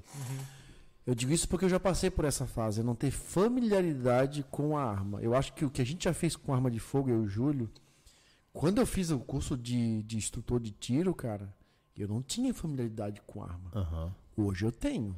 Cara, eu, pego, eu tô com a minha arma na mão, na cinta, como se fosse meu canivete, cara. Sim. Né? Eu desmonto a minha arma no escuro, de olho fechado e monto de novo, no primeiro escalão. Então, assim, ó, é, é, eu tenho habilidade com ela. Eu- é, ela Sim, faz ela não é um equipamento Ela tá aqui estranho. na minha mão, eu sei o, o- que que encaixa no quê. Não é, mas eu, eu- digo isso, Júlio, porque nós passamos, passamos por isso. Nós já fomos em clube, gente que tinha arma mais tempo que a gente, e é tudo duro com a arma. Você sente que o cara é um dançarino de primeira, primeiro é, baile. é igual quando o cara É. pega o martelo pela primeira vez, ele, ele, ele não sabe fazer o gingado ou o machado. E Sabe vamos, que- vamos é pra uma coisa realidade. então, engraçada. assim, ó, o, o, o treinamento, esse treinamento, principalmente pra essa pessoa que tem arma recente, que treinou muito pouco, esse tem que ir. Sabe Mas que você me falou é uma parada. Que Ah, eu acho muito interessante. É, é- não vou dizer que é um, é um negócio de treta e tal, mas é, é muito interessante, cara. É, poxa, como que a gente percebe quando alguém é iniciante, né? É. Nossa, cara, eu, eu já vi em algumas situações, até canais de YouTube, Instagram e tal, um cara que supostamente é muito bom e quando você vê ele fazendo o uso de determinada ferramenta ou numa arma de fogo, você, opa, isso Cara, não no tá nosso certo. Curso de instrutor, Thiago, tinha um Tinha cara muita coisa. que já tinha arma longa, o cara trabalhava com segurança, o cara tinha Nossa, tudo. eu lembro disso. Ô, o cara tinha arma há muito tempo, já tinha feito... Cara, e ele não tinha familiaridade nenhuma Não, com a arma, precisão era dramática. entendeu? Ele quase não passou no Era curso. assustador. O nosso curso de VCQB quase alguém torou um cara. E o cara já tinha feito curso em Las Vegas, trabalhava com segurança pessoal. É verdade? O cara tinha. Caramba. O cara. O- inclusive, a, É verdade. a- inclusive a arma que eu usei, que era emprestada de um seguidor nosso, né? Que era, um- era, uma, era uma, uma, uma Glock. Ele arrumou da- do- de um dia pro outro, tá? É, Só que o cara não tinha habilidade, pô. O cara não tinha habilidade. É uma coisa que eu, que eu falo, pô. Eu, a minha arma foi final do ano, né? Aham. Eu não tenho. Tipo assim, tem gente que, que é, põe essa, essa esperança de que eu tenha alguma experiência maior, né? Aham. Mas hoje até eu, eu vou. ah, Eu ia muito com vocês, eu ia em clube de tiro antigamente pra brincar, quando era Mas, sócio. Thiago, E hoje eu vejo a necessidade. Mas isso é, co- é cobrança mesmo. mas própria, assim, ó, mas, a, Autocobrança, mas a né? diferença é a seguinte, Thiago. Você tem base, Então, é isso que eu falo. entendeu? Mesmo tendo base, Aham. é, eu ainda cometo alguns erros que eu não quero cometer. Sim.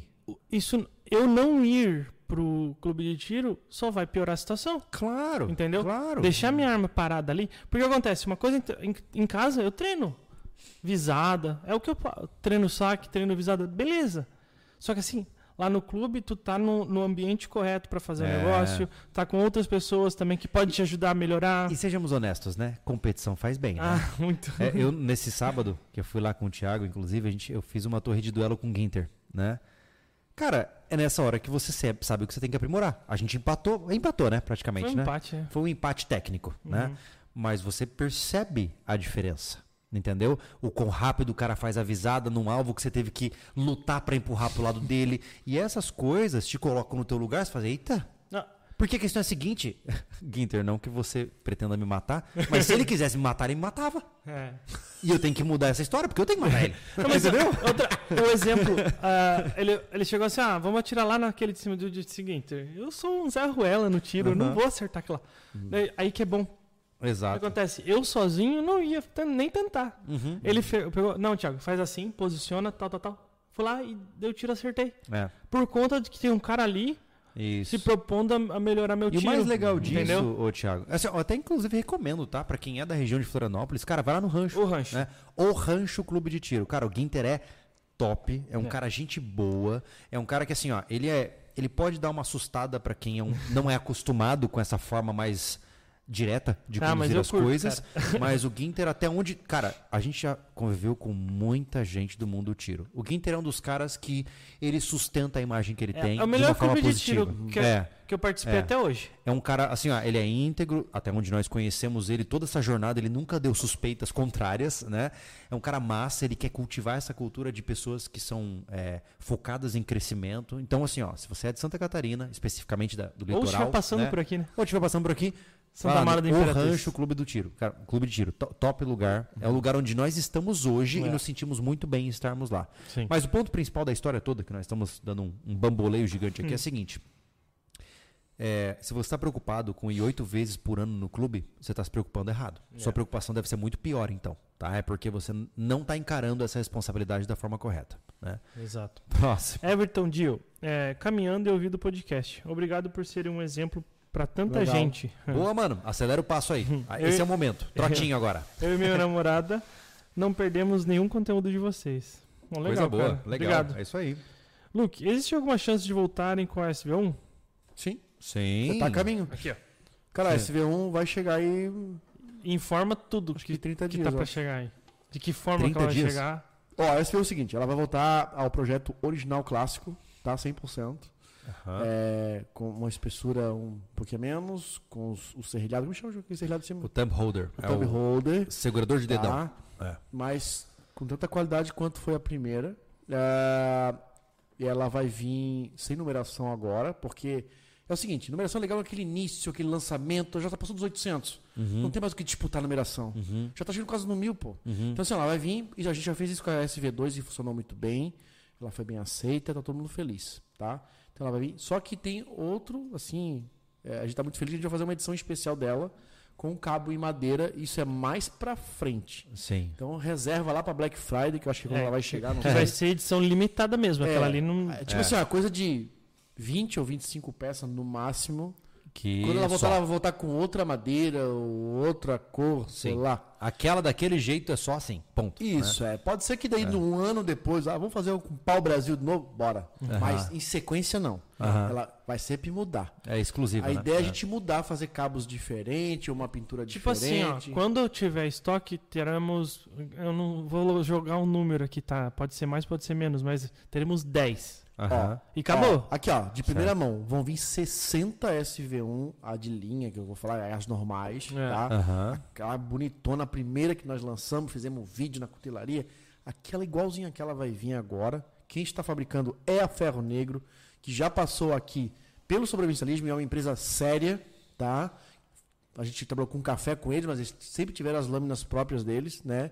É, o Cássio, que cuida pra gente lá, é um cara que curte lâmina, curte essa parada do rústico, apesar de ser um arquiteto, ele curte essa parada da sobrevivência, então ele teve a linha de faca dele, vende pro público dele, a gente, ó, cara, a gente tava injuliado com o cuteleiro. Cara, queres encarar esse negócio pra gente? Então é a nossa última tentativa com a SV1, porque é um projeto pessoal do Júlio e eu, eu falei pro rapaz, É, não, nosso, quero, não né? quero enfiar isso na gaveta. Vamos Sim, te- deixa eu tentar mais uma vez. Porque é uma incomodação do cacete trabalhar com cutelaria. tá? Então ele tá com as nossas duas facas hoje, e aí numa conversa ele veio a ideia do. E se lançar com cabo de madeira? Porque é micarta, tá, pessoal? É. Que dura muito, É, tá? é. Não quebra, pode jogar. Cara, micarta não é tem infinito. como quebrar, é, É. infinito. O Pedro falou que Ferro Negro lembra do refúgio. É, cara, É, é verdade. É. Inclusive, a gente tentou fechar café com ele, mas o preço Não não, dava, gente. O café é uma coisa complicada. O Thiago quase fechou É. com uma outra empresa. A gente recebeu as amostras, não E conseguimos. não ficou familiar, né? É. É. Então, Exato. assim, a gente quer um negócio que pelo menos sinta o gosto do café que tu tá acostumado em casa. É. É. Então, sobre, sobre numeração, gente, é, foi decidido, não, não tem volta, não É vai que ter assim, ó, numeração. Em É, resumo, porque, infelizmente, tem o cara, SV1, é, ou não tem. ou não tem. É. né? Ou tem SV1 sem numeração ou não tem. Pessoal, a é o seguinte, numeração ó, não dava É, certo. Na coquetelaria artesanal, eu vou explicar pra você o que acontece, tá? Foi uma coisa bem delicada pra gente decidir. Isso tava atracafiando o projeto. Essa faca já era pra estar na loja. Já era pra você estar com a faca. É. O que acontece, tá? O brasão do sobrevivencialismo e o da ferro negro, que são, ele é um pulsão único.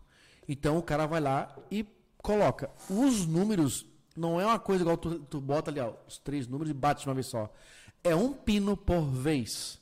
E quando começa a aumentar os, a- as- os Foi caracteres. para quatro dígitos, né? Para três dígitos, já começa para quatro. Imagina um, um gabarito que prende quatro pinos, tá? E tem que ficar retinho, Detalhe, alinhado, certinho. pro cara fazer isso pra gente, que ele já não faz na linha de faca deles, quando ele fizer o 888, ele tem que ter três jogos de pulsão.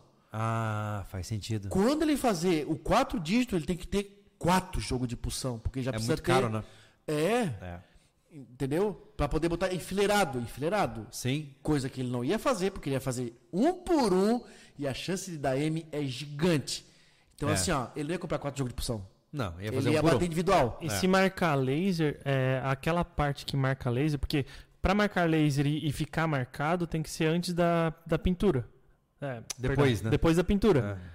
E a pintura é o que protege a faca. Aquela pintura ali onde tu marcar a laser vai enferrujar e você vai perder o número. É que Exato. no ácido É. 10 alguma coisa, que é a nossa faca, o laser, tipo, nos ia gastar horas de laser pra afundar o suficiente pra pintura não cobrir. É. Não, Tô não entendendo faz quanto detalhe É. que existe pra fazer É. isso? Quando a gente começou a ver toda a dificuldade operacional, ou tirava o número, ou não tinha mais faca. É. Não tinha outra opção. Então, assim, É. hoje, infelizmente, para alguns que, que tem, realmente gostam de numeração, né? Sim. É, hoje você vai ter a SV1 pela SV1. O que de certa forma, você não vai Thiago, ter a SV1 número tanto. O que Quem de- teve, teve. É, o que de certa forma, quem hoje tem uma SV1 numerada tem que guardar com muito carinho. Muito. Porque Nossa, virou, virou raridade. é verdade. É, assim, ó, se a gente lançar alguma faca nova no futuro, a gente vê, negocia essa numeração. Tipo, ó, essa faca você vai até do número 200. Isso, a gente Acabou. determina, né? Sim, É. exato. A edição limitada, já sabe, né? a edição É. limitada não vai ser numerada, mas a gente vai escrever edição limitada, até pensando numa coisa diferente. Hum. Pra- porque edição limitada é uma coisa que fica grande, né? É, ele escreveu só. O que a gente não quer tirar, a gente quer tirar o inglês, o limit. Pô, não. Ah, enfim, acho que série especial, algo do tipo. A gente vai, Sim. fazer, vai, ter, vai ter uma É, escrita só. no- no- nos carros eles colocam, por exemplo, 5 de 10. Entendeu? Hum. Eles escrevem isso. A essa é a 6 de 10, por exemplo. Cara, né? se fosse no laser, ia ser maravilhoso trabalhar com isso, essas É. coisas de 5 de 10. É, mas não, não é Aí fácil. Victor acho que tentou fazer nos canivetes, não foi?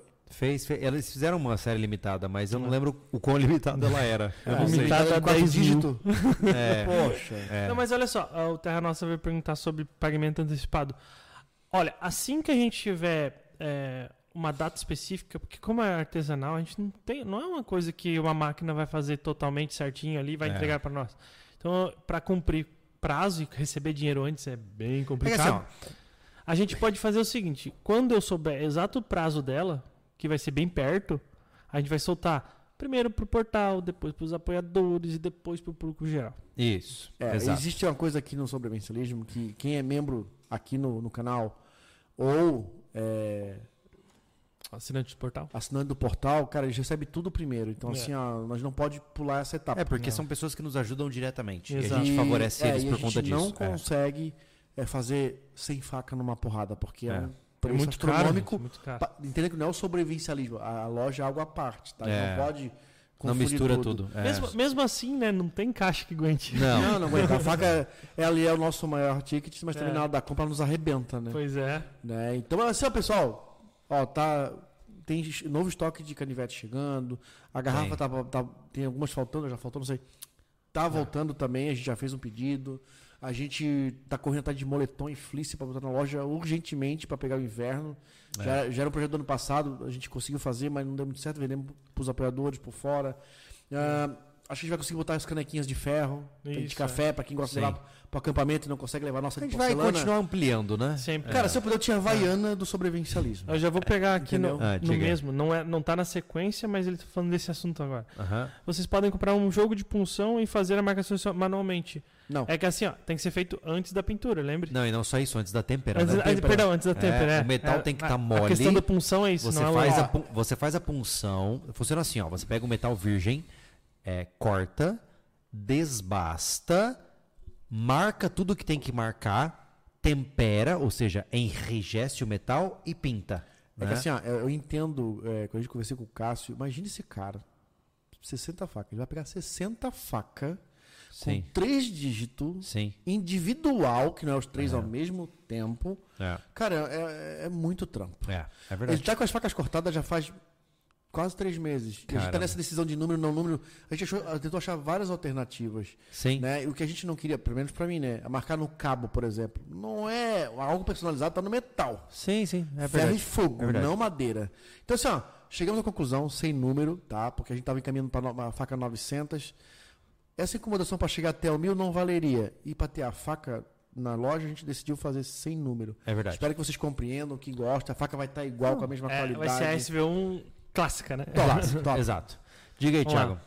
Ah, o R. Gart, ah, parabéns pelas melhorias no rancho, finalmente grama. Valeu, valeu. Ah, a grama tá. Cara, esse ano tem muita coisa pra acontecer. Em É. comparação ao primeiro ano, eu sinto que a gente dobrou a Nossa. quantidade Ah, falando em grama, tá, pessoal? Assim, ó, tá todo mundo empolgado em cuidar dos seus terrenos individualmente, né? O Júlio já começou a roçar lá a parte eh, inferior do terreno dele, o Thiago vai começar a arrumar o dele. Eu botei a grama no meu. Então, assim, ó, esses serviços que não vão pro SV estão nos canais pessoais de todo mundo, tá? Exato. Pra quem não sabe, eu tenho um canal hoje que eu divido com o Thiago, eu, né? É, todo mundo pedia canal do Anderson, canal do Anderson, Aham. tá aí, ó. Eu fiz com o Thiago, tá? Ele pegou o, o- o canal de cortes do, eh, do, do podcast, desses podcasts, é, não estava mais rendendo com os cortes dos podcasts, porque a gente não tem mais convidado. E fazer cortes da gente aqui em grupo não valeria. Não vale a pena. Um canal que estava rodando, tinha mais de 15 mil inscritos, né? o Thiago pegou para tocar, para fazer pro- o conteúdo original. Aí só que pra sozinho é complicado, né? Fazer conteúdo. Conteúdo é. A gente, como era voltado para o SV, peguei para fazer com ele. O Júlio, às vezes, participava. tá? Eu peguei como compromisso com ele. Então, o canal é nosso. Então, vídeo meu, vídeo dele, vídeo meu, vídeo dele, tudo junto, misturado. E ele vai mostrar coisas dele lá, eu vou mostrar coisas minhas. E assim, é bem individual mesmo. Quando ele faz dele é dele, quando é meu é meu. É, tipo, ca- só tá no mesmo lugar. Se você quer saber da vida do Thiago e do Anderson, siga Cortes SV. Então, o Júlio vai mostrar projetos lá na, lá É, na, inclusive, Lobo. ponto importante, tá? Estou, estamos com 99.836 inscritos no Família Lobo. Se a gente chegar perto dos 900, esse final de semana eu vou fazer um churrasco com o violão ao vivo lá na Família Lobo. Ah, Então, lá ó, no nós temos- Família Lomo, é. onde é que vai ser esse churrasco assim, só pra. pra Não saber? posso falar, é, Ah, é só para inscritos, tá ligado? Ah, é só tá para inscritos. Qu- Quantas pessoas tem aí agora? 724, Olha já só. bate 100 mil. Ó, eu preciso de cento e alguma coisa pessoas que possam se inscrever no canal do YouTube chamado Família Lobo para garantir que nós tenhamos uma noite de violão cantando, dando risada. Então, Cara, se vou- vocês tudo quiserem. pago, as músicas, tudo, churrasco. Ah, cara, vou Não, lá. se eu bater 100 mil hoje, tá tudo pago para vocês dois. Galera, Ô, por bebê. favor, para agora. Ô, be- ó, Para isso agora. aí, ó, isso é sacanagem se não fechar 100 mil lá. Chama, Aí, ó. sei lá, chama a família inteira pra. Não, se inscreve com cinco contas diferentes. É, Quantas pessoas tem agora aí? Ó, 737. 700 e pouca pessoa. Ah, Se você não estão inscrito lá agora, agora, pra gente ganhar esse churrasco e bebida, por favor. por favorzinho com Olha aí. Ó, olha aí. Eu tô sem nada pra fazer final de semana e eu vou trabalhar lá no sol, lá e tal. Eu preciso comer à noite e beber, por favor. Mas enfim, é, independente das brincadeiras, é, nós temos novelas secundárias, são spin-offs, né? São, são pontos de vi- vista de- totalmente Isso. diferentes do canal o, sobre, o sobrevivencialismo. sobrevivencialismo é a grande veia, É. né, a artéria, e nós temos veias secundárias, que é o Família Lobo, que é o Cortes SV e até mesmo o Júlio Lobo. Assim, né? pessoal, o sobrevivencialismo ele é um canal para aprender. Assim, ó, a gente já, já- a gente já apresenta o rancho como vlog, porque não tem como tutoriar o nosso trabalho lá. É. Então ele é apresentado como vlog. Para bom entendedor, Sim. meia palavra basta. Então Meia ele- palabas. Meia, meia palavra Ah, então o bom entendedor vê o que a gente está fazendo, entende e aprende, né? Porque é, é a única forma que a gente achou de mostrar o que a gente faz é, e não ficar chato de assistir. Então, a gente conseguiu frouxar mais um pouco isso nos nossos canais secundários. Então, Isso. se inscrevam no canal da Família Lobo para ganhar o churrasco e a cerveja. e se inscrevam no canal de Cortes SV e até da família, até na Mulheres SV, que é a esposa do Thiago que Ih, toca. caramba. Para ajudar esses canais e a gente também ter esse conforto aí nesse. Ai, ai, Ah, ai. que Eu já, foi? gan- desde que a gente começou a falar, ganhamos 33 inscritos. É melhor eu ficar quieto. Muito bom, gente. É isso aí. Obrigado. Eu preciso de churrasco, eu não Faltam tenho dinheiro pra comprar faltam carne. uns 130. Se tiver 130 agora. Tem, tem público para isso, vai, vai bater. Não, Antes não vai de terminar bater. esse podcast. Melhor, eu deveria ter ficado quieto. Vamos. Isso. Ah, temos até meia-noite, né? um- Hoje não é quer até pagar um meia-noite. churrasquinho pra nós, cara. 99.864 neste momento. Vamos para o próximo superchat. Nunca Vamos, desacreditei. vamos mudar de tópico porque tá precisando. Tá? Não, não, não vamos mudar de tópico. Vamos- Inclusive, vamos lá, né? Ver o videozinho que eu coloquei a mais essa semana no Cortes SV, que deu Videozinho bastante. extra, né? É, eu consegui fazer lá um- uma, uma gravação de uma simulação de resgate veicular pelos bombeiros de Santa Isso Catarina, é. aqui em Antônio Carlos. Eu gostei pra caramba de ter feito esse vídeo. Que é Foi coisa muito que bom. Tu gosta, né, É, Thiago? foi muito bom ter feito A esse cidade criou um evento de conscientização do Outubro Amarelo vídeo. e Maio. Maio Amarelo, perdão, outubro, então é outubro. Maio tá Amarelo. acelerado, hein? E, e- e foi muito legal. O Thiago fez a cobertura do evento aqui na cidade, né? E bem interessante para quem gosta desse tipo de conscientização, né? Foi legal. Vamos lá, Pedro Henrique. Quando eu era criança eu gostava de ferramentas. Meus primos me, acha- me chamavam, me achavam estranho porque uma vez eu pedi uma caixa de ferramentas de Natal. Até hoje eu uso essas ferramentas para arrumar coisas aqui em casa. Olha aí, coisa boa. Isso aí, manda bem. É. Serra do Japi. Já passei por apagão, racionamento, água no volume morto, é, confisco e poupança, falta de GLP, porra. que é o gás, Sim. Greve dos caminhoneiros, censura, greve da PM no Espírito Santo, lockdown. A realidade é mais paranoica que eu. É verdade, falou tudo. Boa. Falou É isso. tudo. Mas é, o que o Júlio falou sobre exemplos, né? Aham. É, o que eu, quando a gente fala ali, ó. Thiago, ele não para de olhar pro relógio agora. Tá louco que encerra o Ah, podcast. tá Não, com. Não, Tá meu, com meu pai tava mandando mensagem. então, o que a gente fala. eu, do- eu tô aqui, ó, na atualização. Ó. Ai, meu Deus. Tá, tá subindo, crescendo, cara. hein? Ai, tá ai, ai. crescendo. Só vamos fechar 100 mil família lobo, porque eu quero comer esse Tô ficando eu nervoso. cerveja. preciso, faz tempo que eu não como churrasco, cara. Eu preciso. A Né? não faz Não, isso. É. não, eu, eu faço ao vivo um churrascão top pra vocês, cara. Para. Top, assim, suculento. Sabe? Hum. Nesse nível. E tu vai conseguir Tocar tocar, violão e assar carne. assar e ser nosso amigo ainda. Nunca Não, duvidei. é, não, ser amigo nem tanto, mas tocar e cantar e, e Esse amigo assar, não tem escolha, é. Anderson. Mas como eu falei, quando, Sim. quando fala sobre sobrevivencialismo, dá esses exemplos. Ó, o cara ficou desem- eu fiquei desempregado, mas eu consegui ficar dois meses aguentando com a minha preparação. Uhum. É, eu me preparei financeiramente. E tem então- várias mensagens assim, né, Tem, cara? tem bastante gente assim. É, Então, então, pô, habilidade adquirida dificilmente você perde, a não ser com algum tipo de É doença, verdade, entendeu? é. Então, é, eu acho que a melhor, melhor coisa que você tem é experiências, vezes, ô- experi- habilidades adquiridas, não somente pegar, fazer um curso e esquecer. É habilidade juntamente com a experiência. Né? Que faz você ter isso. Sim. Não, não, tô- não. tô- Tá tudo bem. Matheus Gil, mais Tony Water, capaz de bi, bi, bi, bi, Todo mundo dando oi pro, pro Anderson agora. mas, mas é interessante você falar isso, porque, por exemplo, muitas vezes o cara pega. Pô, mas eu. é Que nem eu tenho dois botijões de gás. Né? É, e no começo, quando eu comprei o segundo botijão de gás, eu falei, pô, cara, não é uma grana, né, cara? Comprar um casco de botijão, com refil e tal. Pô, melhor coisa do mundo é, durante uma lasanha que acabou o seu gás, você troca de bujão e continua. É, fato. Eu ainda vou comprar um, terce- um- um- um terceiro e um Eu vou, quarto. eu vou te dizer que eu, eu tenho uma coceirinha pra comprar um daqueles GLP de, de 40 quilos, Muito tá trambolho, cara. É. Eu não tenho pira por causa Até disso. onde eu vi era Mas, Júlio, 800 reais, Pensa né? comigo, Não, mas é tá? trambolho, é, isso que eu É, falo. Pensa comigo. Não é prático. Pensa Ah. comigo. Cara, não precisa ter um troção desse. Por quê? Compramos mais botijão de LP de... Então, É. o que eu falo. Dá pra ligar olha, em série? hoje- comprar quatro botijão, tens o ano todo de gás. É verdade, Ô, é verdade. Anderson, eu falo assim, ó. Eu, se eu tenho dois botijões, eu tenho um ano hoje, com a vida de hoje, com as facilidades que a gente tem hoje, com a situação financeira. Se eu compro mais dois, eu tenho certeza que numa crise eu tenho por um ano. Sim. Entendeu? Porque daí eu vou ter que fazer mais comida em casa. E, e sejamos coisas assim. honestos, né? Uma vez no rancho, é, uma das coisas que eu vou ter na minha cozinha é um fogão a lenha. Com certeza. Entendeu? Ah, isso vai ajudar muito. Aí é certeza. game over, amigo. Aí, Lenha a gente tem um pouco lá, né? Só de leve. É, hoje lá em casa, como é que funciona, né? É, entenda que Ah, eu tenho estoque de gás. Aí você cai a fazer é, duas coisas que gasto que você não se liga. É ter é, fazedores, né? Ah, fazedores de comida. É, ter coisas que cozinham ou assam elétrica ou coisas de forno. Entenda? Ah, eu vou fazer meu pãozinho em casa. Esse gás já não dura. É. Se você faz pão por semana, o teu gás vai durar um mês só.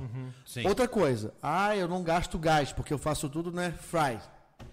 Meu irmão, teu pico de luz vai lá em cima. Vai. A batata, a linguiça, a carninha, tudo, cara, vai, vai aumentar a tua energia. Exponencialmente. Então, ah, pro nosso caso, eu quero fazer o, o forno. Cara, eu não vou morrer sem fazer Padrão, um, né? um forninho em glue lá, sei lá, um- Sim, a toquinha. Porque você vai fazer um pão, é específico para aquilo. Sim. Começa de manhã, faz um- uma lenha, bota a brasa pro lado, joga o pão para dentro, pão mão. Passo três, quatro pão. Não gastei muita lenha, porque aquilo esquenta Sim. bem, aquece, né, e tal. É. E eu deixo o gás para o que interessa, que é o corriqueiro, é o dia a dia, é o, É é o arroz rápido, aquela friturinha rápida de carne, tá? Então tem que se ligar nessas paradas. Como a gente vai ter. Cara, e assim, ó, o, a- o fogão a lenha, porque a gente não deixou de ter isso, né? Nas casas e tal, né? Mas é muito fácil você que mora na cidade ainda botar um fogão econômico. A gente já ensinou a fazer um rocket stove que roda a base de graveto. Cara, tu pode fazer na tua Fez um fogão só de serragem, antes fez aqui É no canal também. verdade, é verdade. Então não tem migué. Não tem Miguel, não tem que Miguel. mais? Vamos lá. Pedro Lucas, é, arma de fogo não é brincadeira e muito sério tem que treinar. Boa, Concordo é, 100%, meu Isso. caro. É isso aí. Andando de, ele mesmo, de no- novamente, né? Andando de bike e assistindo vocês. Eita! Peraí, mas andando de... Assistindo, um pouco perigoso. É melhor Tá, tá ouvindo. ouvindo, tá ouvindo, tá É, ouvindo. melhor ouvindo, né, Pedro? Ué, mas ele pode estar de carona na bike. Ah, é de boa. Na É. pedaleira, pá. Tá Putz, pedaleira me lembra, me volta umas duas décadas, assim, ó. Falou de pedaleira, eu já penso numa pedaleira azulada, assim, sabe que os caras botavam nas BMX, assim, ó. Pedaleira? É, pedaleira. Bom, da onde eu venho, se chamava de pedaleira. Aqueles, aqueles canotezinhos que você botava pra fora no, no cubo da roda pra ficar em cima. Ah, tá, tá, tá. A manobra aquele. É, isso. Nossa.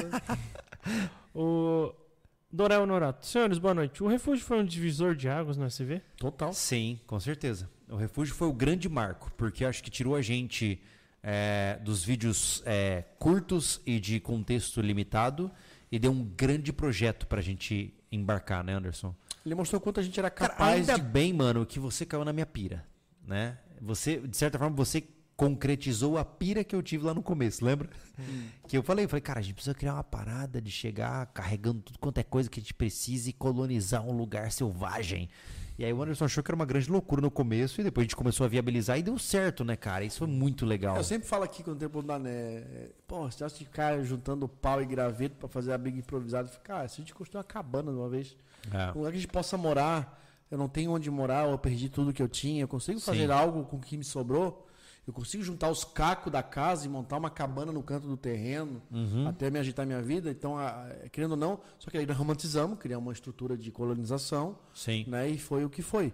Sim, foi um puta divisor, Sim. né? Foi o que nos levou a ter nome em alguns lugares, foi o que nos levou pro Flow praticamente. Foi. Foi. Entendeu? Os Foi. caras ficaram mega curiosos que a gente tinha feito lá. Né? O, o, o, projeto é muito, é muito real, a gente tava É. lá, a gente sofreu aquilo, É, a gente não fez teve o que fez, não teve migué.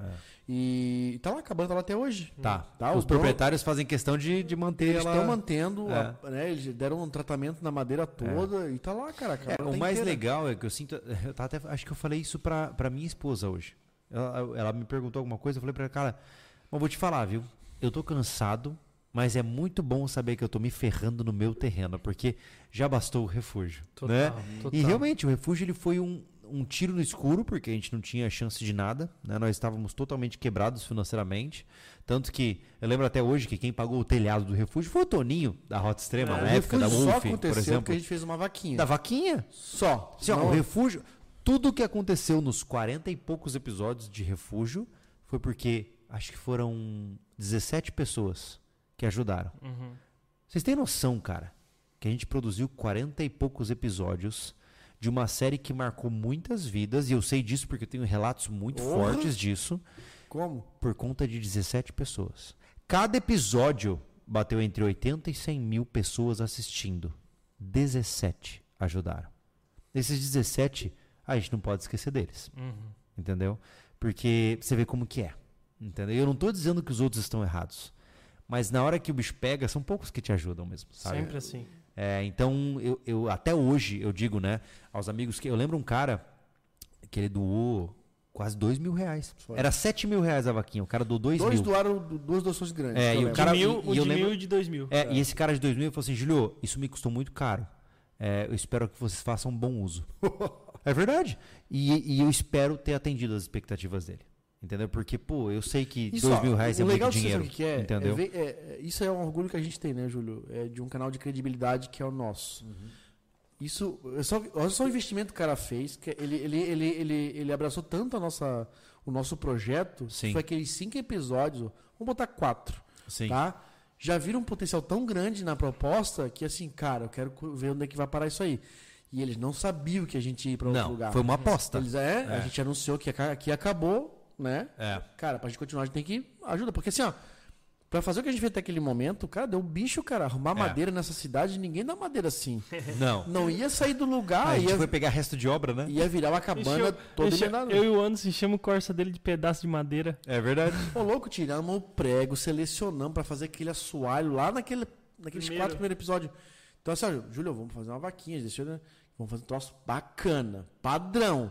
Cara, é assim, ó, realmente é, foi o que eu- botou o sobrevivencialismo nessa parte de faça você mesmo, né? Porque acabou ficando, foi, acho que o ápice ó, é a gente fazer aqui- tudo aquilo que a gente É. queria que as pessoas fizessem, aprendessem a trabalhar A gente fez. a lidar com ferramenta. E a É. gente foi pro básico, porque a gente fez tudo na mão, né?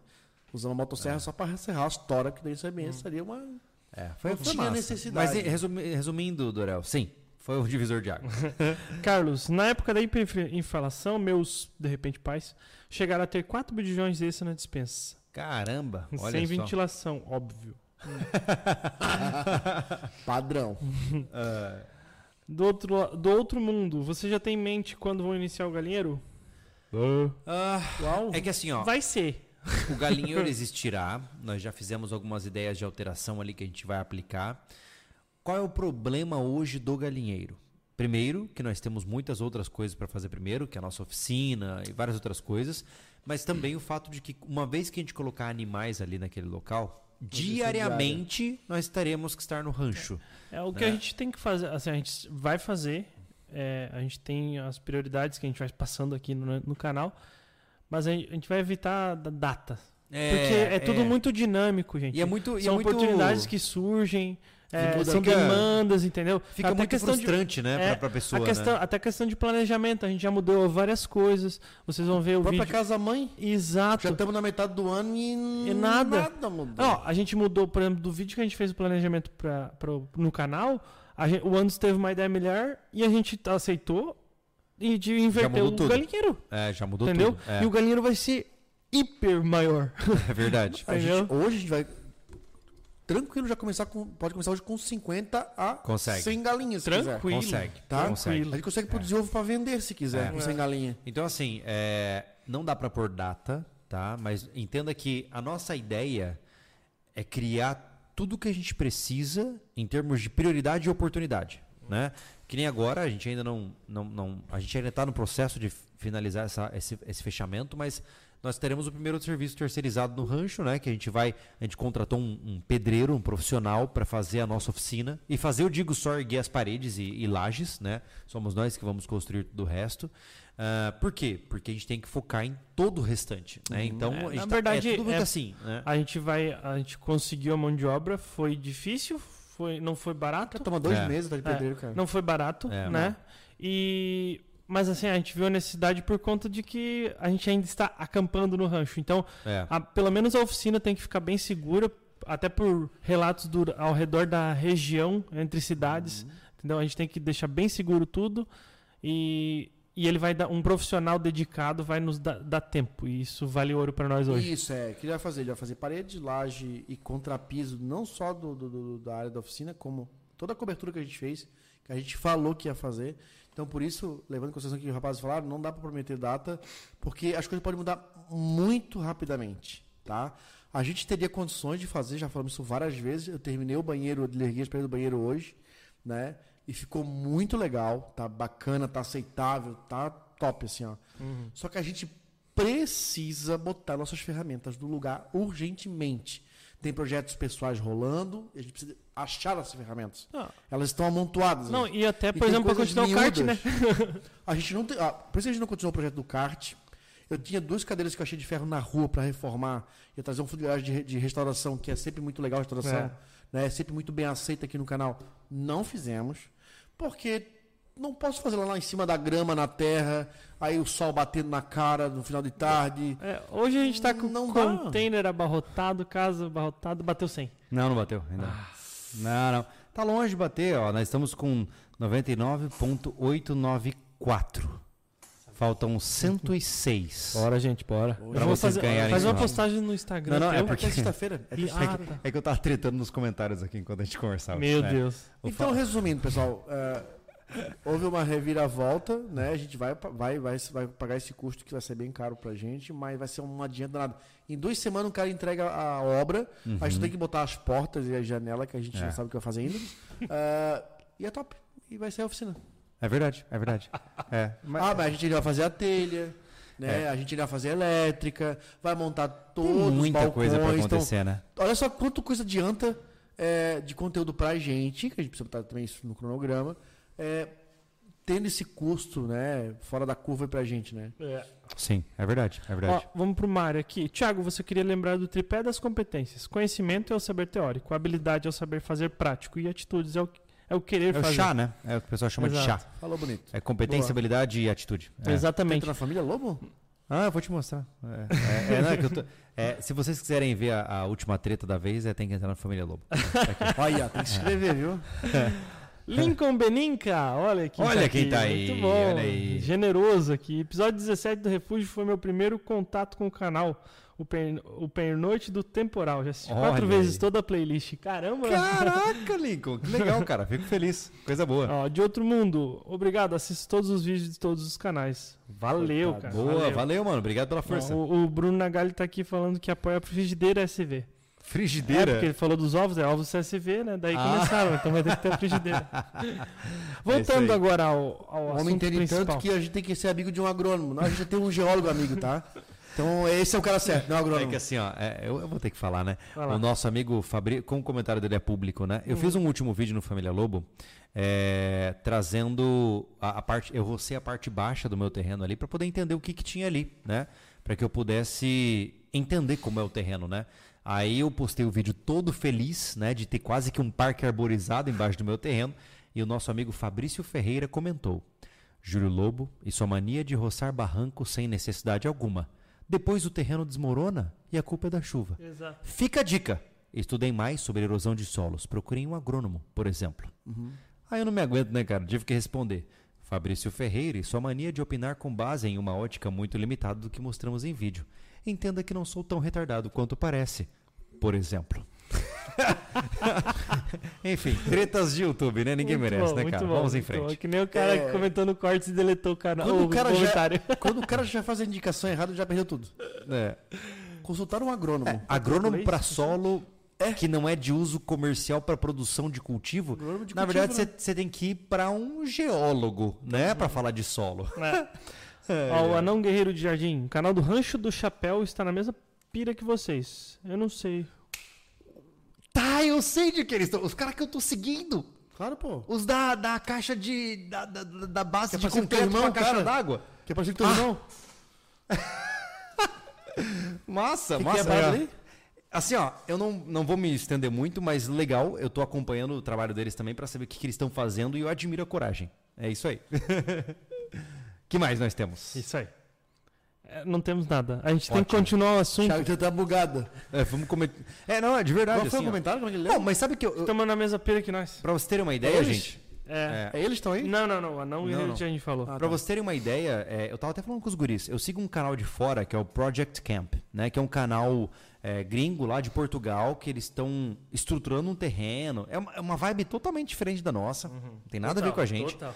Mas assim, ó, é, eles postam uma vez por semana, só na segunda-feira, e ainda tiram um hiato de três meses no final do ano. É, tá a, gente ligado? aí a gente produz pouco no rancho. Não, mas assim, ó, na boa, é, mas na boa, assim, ó, eu fico pensando, cara, Mano, a gente entrega bastante, cara, comparado a muitos canais de fora. Eu tô acompanhando o pessoal desse Rancho do Chapéu, né? Uhum. Assim, ó, como eu falei, eu admiro a iniciativa deles, achei muito legal. Tem muitas coisas que eles fazem que eu faria diferente, como qualquer outra história. eu ia fazer um assim comentário- como a gente faz, a pessoa faz Isso. diferente. É, eu ia fazer um Totalmente, comentário exatamente né? sobre isso, tá? Isso. É, assim, ó, tome muito cuidado que você assiste no. Que, assim, ó, tá de rodo, todo mundo querendo mostrar a sua jornada no campo, fazendo um sítio do zero. Sim, isso tá sim. em alta. A, a- a- a gente até entende porque hoje nossos índices não batem é, números da época do refúgio Sim, e tal. porque tem muita gente, né? Porque tem É. muita gente fazendo o que a gente tá fazendo. Tanto que- Só que, cuidado com o que tu vê o cara fazer lá. é, Tipo, no próprio Rancho do Chapéu. Não, tô- não tem maldade, eu também Aham. acompanho ele. Eu achei esse canal faz Sim. tempo já. Sim, sim. É, ela, por exemplo, fez uma base muito reforçada para a caixa d'água dela. É, Eu não vou fazer na nossa. então, Porque assim, ó, na instância, por exemplo, cara, a caixa d'água que o Júlio limpamos lá e mostramos em vídeo, Sim. desde 2010 tá lá no morro no Sim, chão. sim. Não estragou, não rachou. Não, não. mas, mas ô, Então assim, ó, Anderson, não precisa. desde Porque o- 2000 e... Desde Tantos. 1900 e bolinha Mas- até a caixa lá do... da- de É, fibra lá Mas do o que eu acho legal é que quando a pessoa tem acesso a muitos canais diferentes, ela tem realidades diferentes e decisões diferentes, né? Acho que um não é melhor que o outro. Por exemplo, quando eu vejo o casal lá do Rancho do Chapéu, eu admiro, cara. Ô, os dois sozinho, na Cara, raça. assim, ó, eles estão fazendo o rancho do jeito que eles querem. Sim. Na dificuldade que eles escolheram, porque não é Sim. dificuldade que por ser boa, é dificuldade que eles Sim. Oi. saíram da casa deles para ir para lá. Pô, estão morando lá. É. E estão fazendo do jeito. Ela é arquiteta, Assim, ela ó. também ela é uma pessoa que entende alguma Mas coisa. aí que tá, ô, Anderson. Eu Eu digo assim, sei. ó.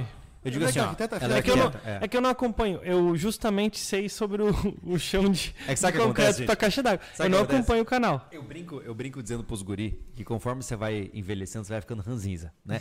Eu tenho certeza que muita gente aqui no chat concorda e vai ficar com vergonha de concordar. Tem muito canal que você segue pra assistir e fica assim. É. Será, mesmo? É, Miguel. É. E não tô dizendo. Duvido. É claro que eu tô, eu tô me referenciando ao Rancho Chapéu, mas, gente, pelo amor de Deus, se vocês tiverem a oportunidade de acompanhar essa conversa, parabéns pela iniciativa de vocês. Sim. Vocês são corajosos. Vocês Fazem, Bastante. vocês fazem um trabalho maravilhoso. Eu tô acompanhando os vídeos de vocês, estou muito animado para ver como vai progredir. Já tá? parede de Cara, madeira aliás, deles, tem gente aí, ó, eu achei um canal. É. Ah. Eu achei um canal outro dia, tá? Que eu fiquei apavorado, tá? Vocês estão aí, que a gente é burro, comprou terreno errado, que tudo vai cair, vai desbarrancar. Eu fui pesquisar sobre, sobre o Vente Ver, porque eu quero colocar, Aham. pelo menos no beiral da minha casa. Não, ele não vem te ver. É ver te ver. Eu vou ver ele. e assim, ó, eu não sei o nome do canal, eu não sei o nome do canal. Top, essa foi boa. Mas, ô, A Cara, carioca, né? a carioca, tá? O Hum. nosso é um dropzinho de skate, cara. o é um Caralho, meu dropzinho de skate. Então, assim, ó, é, 95 inscritos para bater 100 mil, cara. Vou ter que dar um churrasco pra vocês se Ó, continuar assim. Do 759, Pessoal, por favor, tá- gente. tá Ai, meu o Deus. podcast. 90 Inscrevam-se. 94 agora. Cara, pode dar Inscrevam-se no canal Família Lobo, Isso. por favor. Pode dar pausa, se inscreva lá, a gente espera você. Tá? É, e, e se inscreva, a gente quer esse churrasco, eu, Thiago. Então, assim, ó. É, cara, cada um na sua dificuldade, no seu risco de periculosidade, na sua empolgação e no seu conhecimento. O importante, você que fica reclamando dos perigos e estão fazendo errado, é que eles estão fazendo. Você não. Você tá criticando. Pois é. Olha Não, que legal. O, o rapazinho que ele falou da família Lobo, ele entende muito de barranco lá do terceiro piso do apartamento lá que ele tem. Entendeu? Mas- Provavelmente Mas é sei. legal, gente, assim, ó. é, Tem uma- um pessoal que eu tô acompanhando também. A Lê acompanha e eu achei bem legal, que é o Família Gaio. É bem legal. Família Gaia. O Anderson falou Cara, pra mim. o canal deles é muito legal. Cara, Assim, ó, dia a dia rural sem migué. Realmente achei bem legal. Eu não tenho, assim, eu confesso que eu não sou um cara que, que tenho paciência para acompanhar todos os vídeos. Eu, eu não me engajo com canais. Eu geralmente assisto um ou outro, né? E, e- e vou flutuando, né? Mas eu acho muito legal. E, e todo esse balão que eu tava dando é por quê? Porque nós hoje temos uma oportunidade que é incrível, cara. Que é aprender com, as- com os acertos e os erros alheios, né? Exatamente. E isso é maravilhoso. Por isso que muitas vezes no sobrevivencialismo a gente mostra os nossos erros. Pra gente é um demérito? É. Por exemplo, a instalação dos nossos tubos lá foi um erro. A gente poderia ter, ter fingido que tá tudo bem? Poderia. A gente poderia ter ocultado tudo isso. Mas, pô, vamos mostrar, cara. Vamos mostrar que a gente se ferrou. Porque se alguém tiver uma ideia igual, é melhor não colocar na prática. Filho, eu, eu vou falar, só se aprende e qualquer conhecimento na face da Terra foi baseado em algum erro. Ah, sim. A Só gente se aprende muito mais aprende com, com erro. erro. É. Mas não muito mais, é só com erro. Ah, com os acertos. O acerto dele foi proporcionado pelo erro de outra pessoa. É verdade. Tá ligado? Lá pra trás. Só É se aprende verdade. com erro. Mas. Ô, ô, vamos fa- falar sobre essa a questão principal aqui, né? Hum. No- que a gente tava falando de como você não parecer um louco. A gente Uhum. determinou isso, como você divulga isso para os outros. Uhum. E agora, a, a outra parte do, do podcast que a gente pode levar, como que você ajuda aos Uhum. outros sendo um sobrevivencialista? Sim. Como é que a gente pode chegar nesse, Mais uma vez. nesse resultado? Você lidera pelo exemplo. Uhum. Sempre, né? Ah, eu vejo que assim, ó, uma vez que você começa a introjetar a ideia de que você tem que estar preparado, que você tem equipamentos, que você tem habilidades e que você tem a visão de um sobrevivencialista, você começa a se tornar uma pessoa que ela é confiável. Uhum. Porque o que acontece, né? É, se, por exemplo, eu tô com um problema na minha casa. Imaginemos que eu tô, sei lá, mano, eu tô com um treco que tá estragado na minha casa e eu preciso resolver. Em quem que eu vou pensar? Eu vou mandar uma mensagem pro Anderson, pô. Uhum. Por quê? Porque eu sei que ele sabe fazer. Assim como, se minha filha tá com febre, eu mando uma mensagem para quem? Pro Tiago. Porque eu sei que você sabe. Então, a vantagem é de que quando você começa a se tornar forte como indivíduo, você começa a ter pessoas que, de certa forma, se agregam perto de você, porque você é um cara que detém capacidade. Uhum. Entende? É, geralmente um indivíduo forte, ele atrai pessoas para sua órbita. É quase como um ato gravitacional, Sim. né? Quando você é um cara que é forte, tem habilidades, tem conhecimentos, naturalmente, você não precisa chamar ninguém. Naturalmente as pessoas chegam até você e elas ficam te orbitando. E ao te orbitarem, elas começam a se tornar como você, porque você influencia elas. Entendeu? Isso é muito legal. De certa forma, no mundo da construção, foi isso que o Anderson fez comigo. Né? Lentamente eu comecei a aprender sobre construção, sobre ferramentas com Ah, você. Hoje o que a gente vive, né? eu, o Thiago, todos, é, tudo foi influ... é isso que aconteceu. Sim. Né? A gente começa É processo. a identificar, É. pensamentos, vontades, sonhos, e aí por aí vai, né? Negações, Hum. tudo porque as ideias vão equalizando por uma certa influência de algumas coisas, outros porque já é uma, uma compatibilidade natural. Então, sim, né? É. Isso é muito legal. Acho É que assim, como ó, a criação de filhos, né? mais uma vez, mais uma vez, liderar pelo exemplo, Aham. não é pela fala. O que hoje tem na internet é uma tonelada de gente que fala. Agora, pra fazer, são poucos. Exato. Entendeu? Então, assim, ó, faça, cara. Se você acredita nisso, implementa isso na sua vida e você vai perceber que lentamente as pessoas vão gostar disso. Cara, eu digo assim, ó, vamos pela ótica do marido, tá? Uhum. Pô, você, maridão, pá, tá naquela matrix convencional. Aí você começa a curtir essa parada de sobrevivencialismo. Aí você fala, pô, mano, preciso cuidar do meu corpo. Porque se minha esposa desmaiar aqui agora, eu não consigo carregar ela. Então eu vou treinar. Aí vai pra academia, pá, começa a ficar fortinho, começa a cuidar do corpo, começa a correr. Aí daqui a pouco, pô, tem que instalar uma pia na minha casa. Você vai lá e aprende a instalar aquela pia. E você começa a somar. E você começa a virar é, o maridão. Entendeu? Você começa a sair do maridinho e vira o maridão. Porque você tá capaz, você tem força, você sabe fazer as coisas. E aí tua esposa faz, pô, cara, o maridão mudou, pô. Tá, ó, o cara tá, tá massa agora. Eu quero, quero, quero ficar no nível dele também. A esposa começa a se cuidar, começa a aprender umas coisas diferentes. Daqui a pouco vocês estão junto, pô. Sabe? É- o exemplo lidera, cara. Sim, O sim. exemplo lidera, lidera Ah, sabe? Além do exemplo, esse exemplo aí de. É, tem uma forma também de tu ativamente querer ajudar pessoas. Uhum. Porque e no ajudar é divulgar ou passar experiências. Uhum. Esse tipo de coisa que, por exemplo, eu sei o que fazer se tu engasgar, se Uhum. tu tiver um, um- uma queda à própria altura, eu sei o que Sim. fazer. Os primeiros socorros, a pH, tudo eu sei. Qual que é, que que eu fa qual que é a minha atitude melhor para você saber se virar e, eu- e você não precisar de mim? Uhum. É eu passar o que eu sei para você. Sim. Entendeu? É, mas o problema, Tiago, na minha visão, eu concordo com você, mas eu lembro do que o Humberto nos falou, que conhecimento não é para todos. Que se você for para um grupo de amigos ensinar Heimlich, eles vão tirar sarro e falar que é, é brincadeira para encoxar os outros. Então, Entendeu? mas, é- mas aí é a questão, é a questão. Tu Então, tá mas- inserido, né? Mas é isso que eu tô dizendo. Para você passar conhecimento, você tem que criar contexto. Uhum. E o contexto se cria pelo exemplo. Pelo exemplo, justo. Você entendeu? Justo. É, se você chegar assim, mano, eu vou te ensinar essa parada. Só que assim, ó, confia em mim, vai ser legal pra caramba pra você. Uhum. Pro cara te ouvir, entender que aquilo é importante e dar a importância necessária àquele conhecimento, tem que haver uma Uhum. Uma linha já Faz uma construída. construção de autoridade quase, né? Exatamente, exatamente. Mas eu concordo. É, essa história de que mestre não passa segredo é bobeira. Não, absurdo, né? na verdade. As pessoas né? que eu mais conheci na minha vida, as pessoas mais experientes e inteligentes que eu conheci na minha vida, faziam de tudo para compartilhar o conhecimento que tinham. É, diz- né? Dizem isso, eu não vou falar estatisticamente, mas eu já ouvi falar que quando você ensina, você aprende muito mais. Sim, é verdade. Entendeu? Porque repassa você É. o teu- é que você tem que criar um, um organograma do teu conhecimento. É. Você repassa o que você aprendeu, né, cara? Sim. Você revi- revisa. Revisa, É verdade. novo, revisita né? tudo, né? É, verdade. Isso aqui é interessante. Não, é, basicamente é isso. É, se a pessoa vai, por exemplo, você está ajudando essa pessoa independente, construir autoridade, É.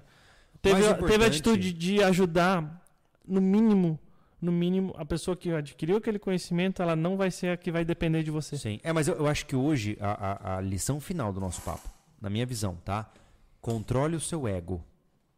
Como qualquer outra área da nossa vida, é muito fácil você se iludir dizendo que você é melhor que os outros. Você não é. Não é. Não interessa o quão bom você seja, sempre vai ter alguém melhor que você. E é muito fácil um cara que, entre aspas, descobriu a verdade, né? O cara que ele descobre da sociedade que frágil, ele descobre que ele tem que ser um preparador, ele descobre que o mundo está em risco e ele se coloca num degrau acima. Isso é- já está errado. É. Você não é melhor que ninguém por ser sobrevivencialista. Sobre uma, uma coisa que eu particularmente falo por mim mesmo, deixar bem claro, que eu não gostei de, de ler aqui no superchat, nos chats, não superchat, é que a pessoa se referindo a quem não é, na opinião dela, sobrevivencialista, ele denominou como pessoas leigas. Cara, o que que não. tu sabe? Entende? Cuidado, cuidado. Lembra, não fala de cima pra baixo. É porque, por exemplo, é, você pode ser um grande expert, sei lá, em construção. O cara que é um programador né, de uma grande empresa, ele dá um banho em você em programação. Exato. Então ele não é leigo, né? Não, não é. É, eu os- tava falando com assuntos assim, Exato. corriqueiros com os amigos e eles começaram a falar de código. Tem coisa assim que tu fica assim, Não, não- tenta não faz pescar sentido, a não conversa. faz sentido. Entendeu? Então, assim, ó, você não é melhor que ninguém, tá? Parta desse. Cara, eu vou te dizer isso com base em alguém que durante a adolescência sofreu muito por achar que era demais, tá? Você não é melhor que ninguém. Você é só mais um neste mundo. Parta desse princípio, tá? Você pode ser uma pessoa que se esforça, que sabe bastante coisa, que aprende bastante coisa. Isso não faz você melhor que ninguém, cara. Se você vê alguém lá caído bêbado na calçada, dando, sei lá, dando show ali, pagando mico, você não é melhor que aquele cara. E se você acha que você é melhor que aquele cara, você já está no caminho errado. Tá? Todos nós temos uma batalha, todos nós temos nossos desafios e todos nós temos nossos conhecimentos. Então, cuidado com o seu ego, pô. Quando eu, eu- que nem o, o rapaz aqui, que a gente brincou da treta da família Lobo ali, quando o cara chega no nível de autoridade, dizendo pra você que você está errado, pô, mano, é, assim, ó, na boa, é, é, quando você acha que eu estou cometendo um equívoco, é, não tem problema, eu sou sempre muito aberto, sabe? Mas existem formas de falar as coisas, Total. né? Assim como no sobrevivencialismo existem formas de você falar que você é um sobrevivencialista, pra tudo na vida é, pra assim, pô. coisa, né? É, então assim, ó, só cuidado, porque é como eu falei pro Thiago hoje, né? Hum. Enquanto nós conversávamos indo pro rancho. Inteligência e moderação andam juntas. Quanto mais inteligente você se torna, mais moderado você tem que se tornar.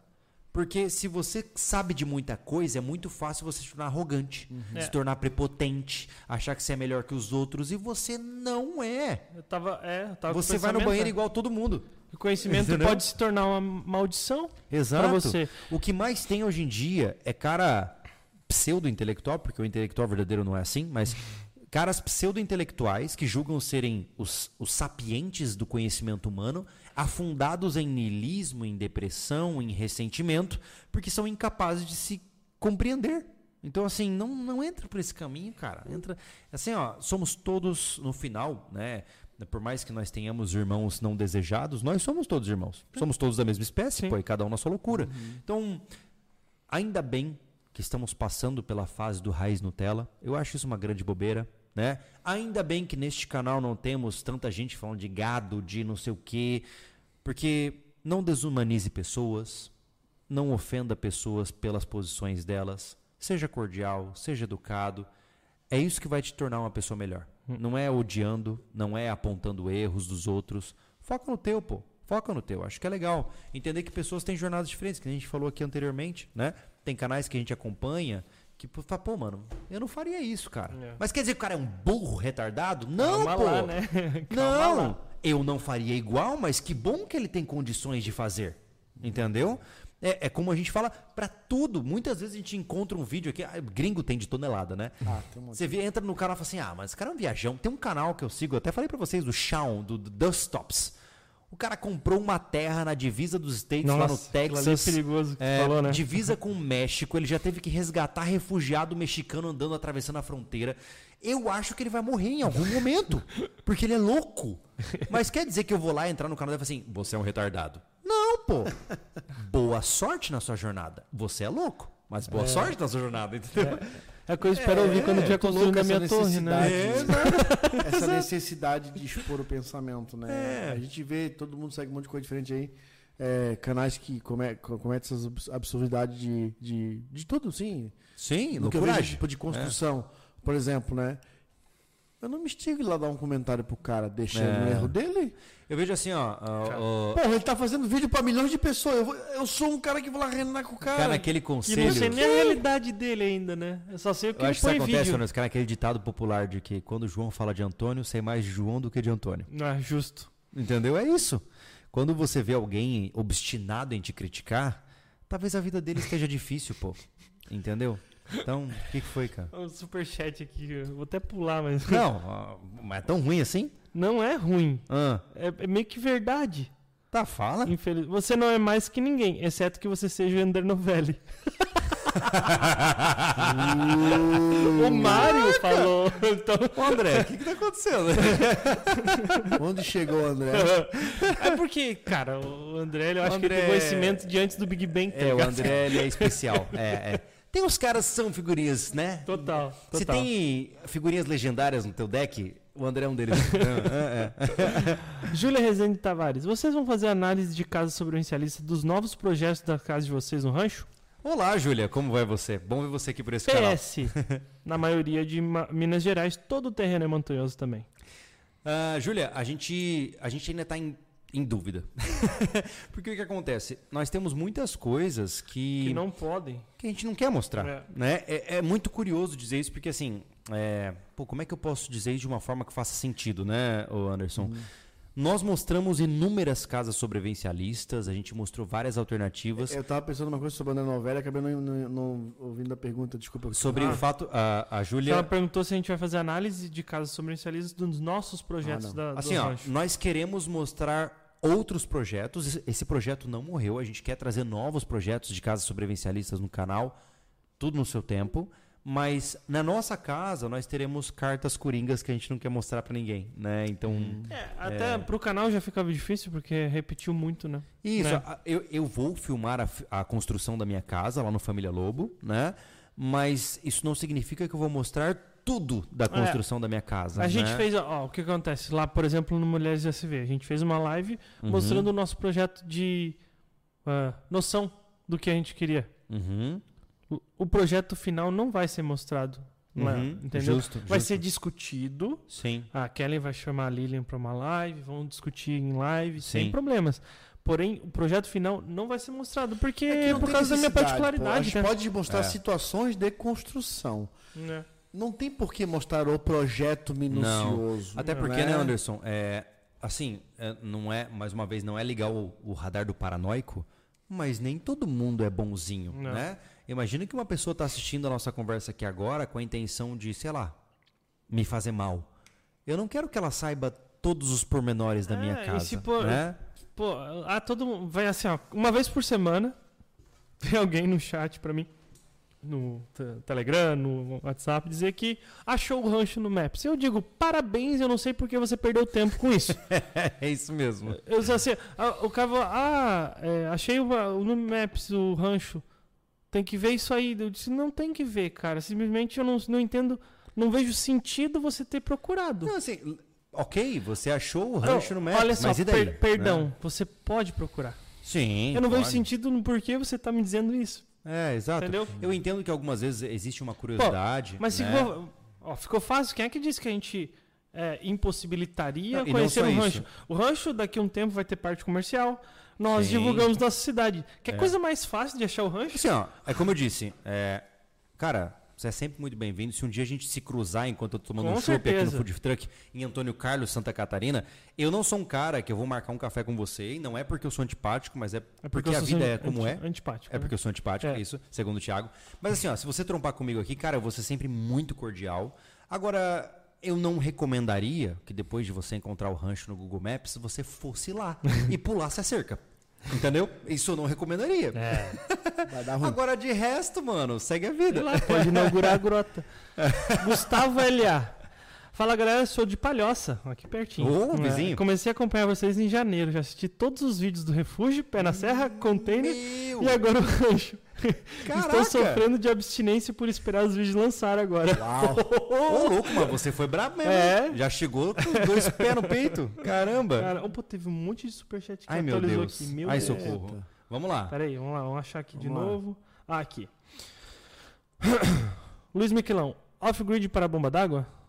Não. Não, Vamos nós- fazer- o nosso objetivo inicial é roda d'água. Isso. A gente só vai... Grid. Não, é... É, mas é- É que o off-grid é- no sentido Ah, de... elétrico? É, ah, não, não, não. não. Mas já off-grid total, É. pô. A É. gente pensou em carneiro hidráulico e a gente pensou em roda d'água, Off-grid. exato, mas tudo depende de um fator. A gente tem que canalizar a nossa água e ver quantos litros por minuto a gente tem. É. Com base disso, a gente define o resto. É. É. Exato. É. Carlos, no su... entre aspas, tá? Abre aspas.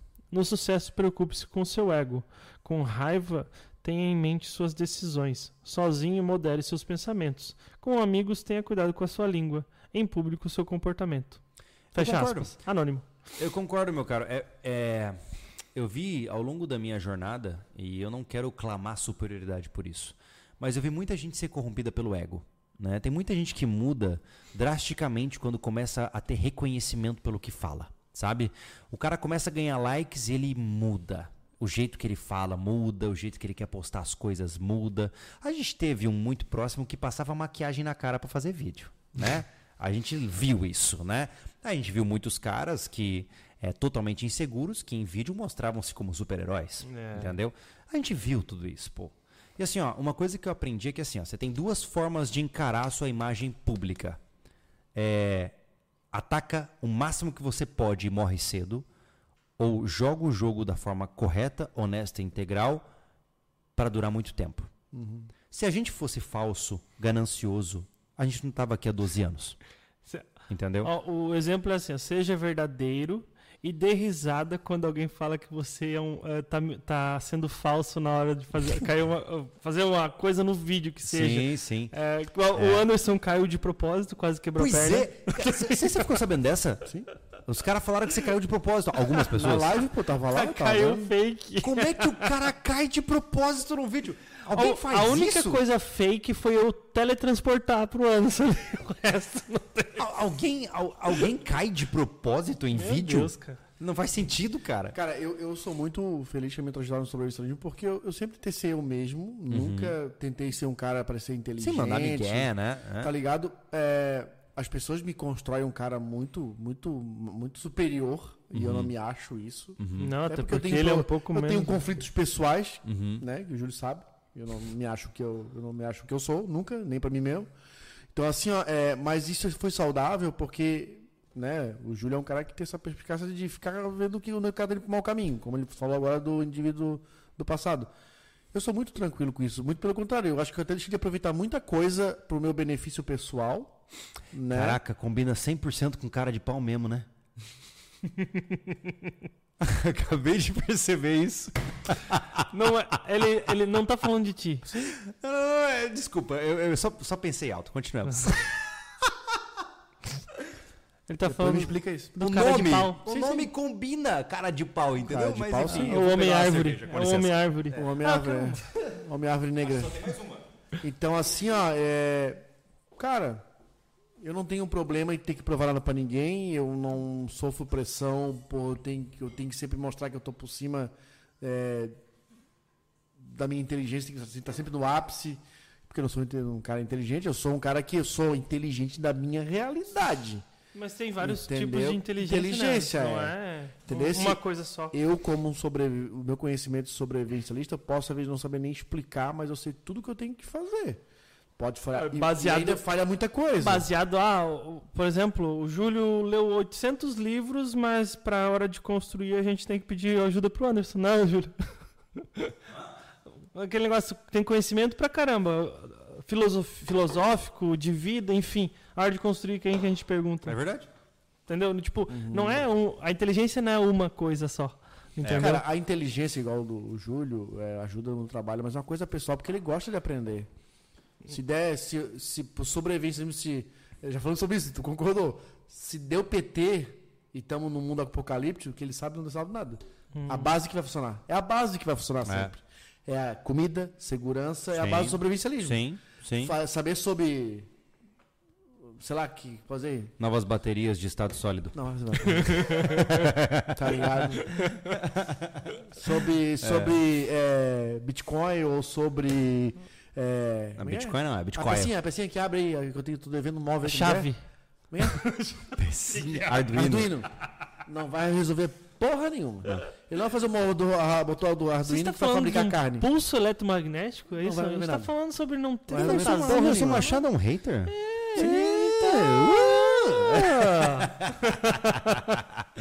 Ai, ai. Olha aqui. É a base. É porque é a base. É a base. É a É a base. base. E É a outra base. coisa, eu sou esse cara sem graça pra quem acha sem graça. Mas assim, ó, você, você pode falar assim, ó. É sem graça o que tu faz e eu não vou dar risada. Eu vou respeitar pra caramba. Mas eu não. Eu, o que me incomoda é você dizer que eu sou falso. Isso Ah, mas você é falsinho, Eu né, sou, sou é, falciane. É falsinho, né, cara? Por isso É. que eu tava te agredindo hoje. Entendeu? Ô, Júlio, hoje eu queria quebrar o dedo do Thiago de qualquer Não, jeito. o Júlio hoje foi. Martelou, pisou no dedo. deixa eu contar esse caos o assédio é moral? Eu vou, eu vou, é, é, aí já foi físico, caso? né? É, Foi físico, é, né? Eu te Tipo- abusei fisicamente, fisicamente. Isso. Eu não quero denunciar isso. Deixa eu contar pra vocês, olha, olha o caos, né? A gente puxando a cerca lá do rancho, né? E aí, cara, é, ele segurando o arame aqui e eu batendo, né, no, no- naquele preguinho em U do lado, pá, pá, pá. E eu falei, ó, eu vou brincar que eu vou acertar o dedo dele, né? Na minha cabeça, vou brincar, né? E aí eu bati, na hora que eu terminei de bater o prego, eu mirei no dedo do, do Thiago e falei assim, eu vou parar antes. Na hora que eu tava indo, eu parei. Só que eu não calculei que o martelo era um pouco é a lei da mais inércia. o martelo era um pouco mais pesado do que eu esperava. Aí, puf, cara, eu bati no dedo do cara de verdade. Aí depois, depois não contente com isso, Eu ainda pisei. pisou no meu dedo, É, né? Aí ele foi entrar no buraco da fossa, eu não vi que ele botou a mão na lateral e eu só pisei em cima do Exato. mesmo dedo, no mesmo Exato. dia. Mas olha, É. gente, é uma coisa assim que é, incrível. É, o Júlio tem muita sorte. Muita, muita sorte. ele falou isso tantas sorte vezes. demais. Que eu não sou vingativo, gente. Entendeu? Psicologia inversa. É, é. Eu tô começando a ter um pouco de medo. É. Dada a 25 vez que ele fala isso. Aprecie suas unhas. É, é verdade. Elas vão é sumir a verdade. qualquer momento. Vamos lá. Gisele Freitas Oyama. Parabéns ao trio. Manda um abraço para meu filho Hermínio. Ele adora aprender com a família Lobo e nós com o canal sobre o inicialismo. Baita, um abraço, Um abraço, Hermínio. Hermínio. Valeu. Valeu. Júnior Biguá. Assisti a Praia do Cassino. Muito top. Valeu, legal. cara. Obrigado. Sabe uma coisa que deixou feliz é a gente fez o Cassino Full lá e tá bombando de Tá visualização. bombando. É. Tá bombando. Três É. horas e pouco lá do comentário, é legal pra caramba. E aqui acabou os superchats. Ótimo, olha só. Eu tô nesse momento vendo aqui Ah, que nós temos. ah, meu Deus, faltam 80 inscritos pra bater 100 mil. Assim, eu não queria dizer nada, mas pelo visto vocês não vão ganhar churrasco. Pô, falta Tá? três dias falta. Faltam 80 pessoas em três dias. Dois dias e algumas horas. É, não vai rolar, né? Poxa, Que pessoal, pena. vocês não vão se inscrever lá no. Ai, cara, que pena. Tu acredita que tem uma O tal quê? de Letícia Lobo aqui que Hum. tem que rezar pra ser fake? Aham. Falando que eu sou falciano e rampeiro. É. Olha só. Acrescentou o rampeiro Olha ainda. só. Ah, mas eu... É que eu não posso falar assim. Rampeiro ainda. Caramba. Começou, começou a baixar o nível. É. Ela vai ver? Ó, o Antônio falou que pularam o superchat dele. Ele tá injuriado. Antônio? É, agora o bicho vai pegar. Eu não sei. Ó, o pessoal tá falando que eu vou perder meu porte de martelo por conta do meu erro com o Thiago.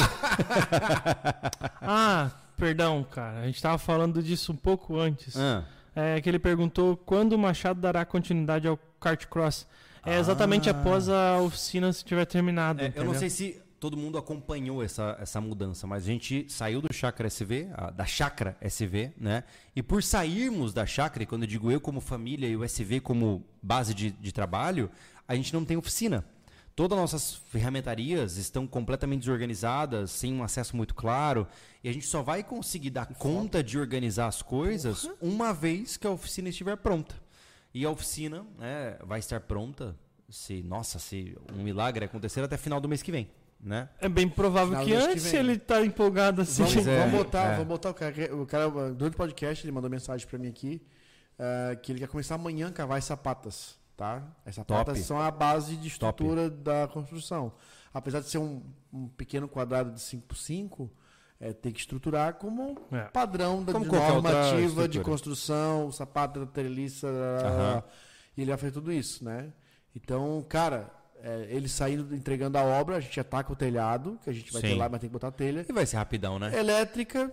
Ele, né? ele- o, segundo o pedreiro, né? O, o- não Fa- vai- faz o o- Jean é o nome dele, né? É, o Jean. É. Segundo o Jean, ele não disse gosto de que- chamar ele de pedreiro? Não, não, é que eu não gosto de chamar as pessoas pela profissão. Tipo, eu falo assim, ah, o, o maquinista. Não, é o Marcelo, pô. Segundo Entendeu? o Jean, que é Vírgula. pedreiro. Pedreiro, vírgula. 43 anos, Como vírgula. é que é essa linguagem que a gente usa? É. O quê? Esqueci.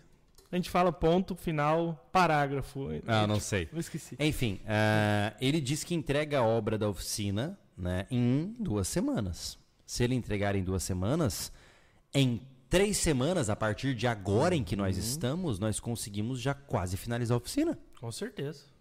Olha aí, em menos de um mês. que é t- é tão rápido o prazo dele é que eu tô preocupado. Nem sei que tamanho de porta eu vou colocar, que geral nós vamos colocar.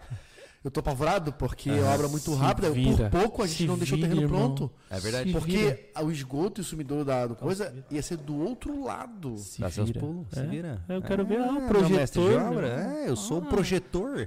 Ó, projetor na parede. Não, a porta a gente consegue construir de, construir de ferro. Ah, agora, se agora é a gente, não é o cara Mas que a janela constrói? eu tô apavorado. Lá, eu não sei. Tu vai fazer a, Bota a, blindex. De muitos depende. vai fazer a Bota grade lá também? É. Vai pintar de epóxi a grade lá junto na hora? Hã?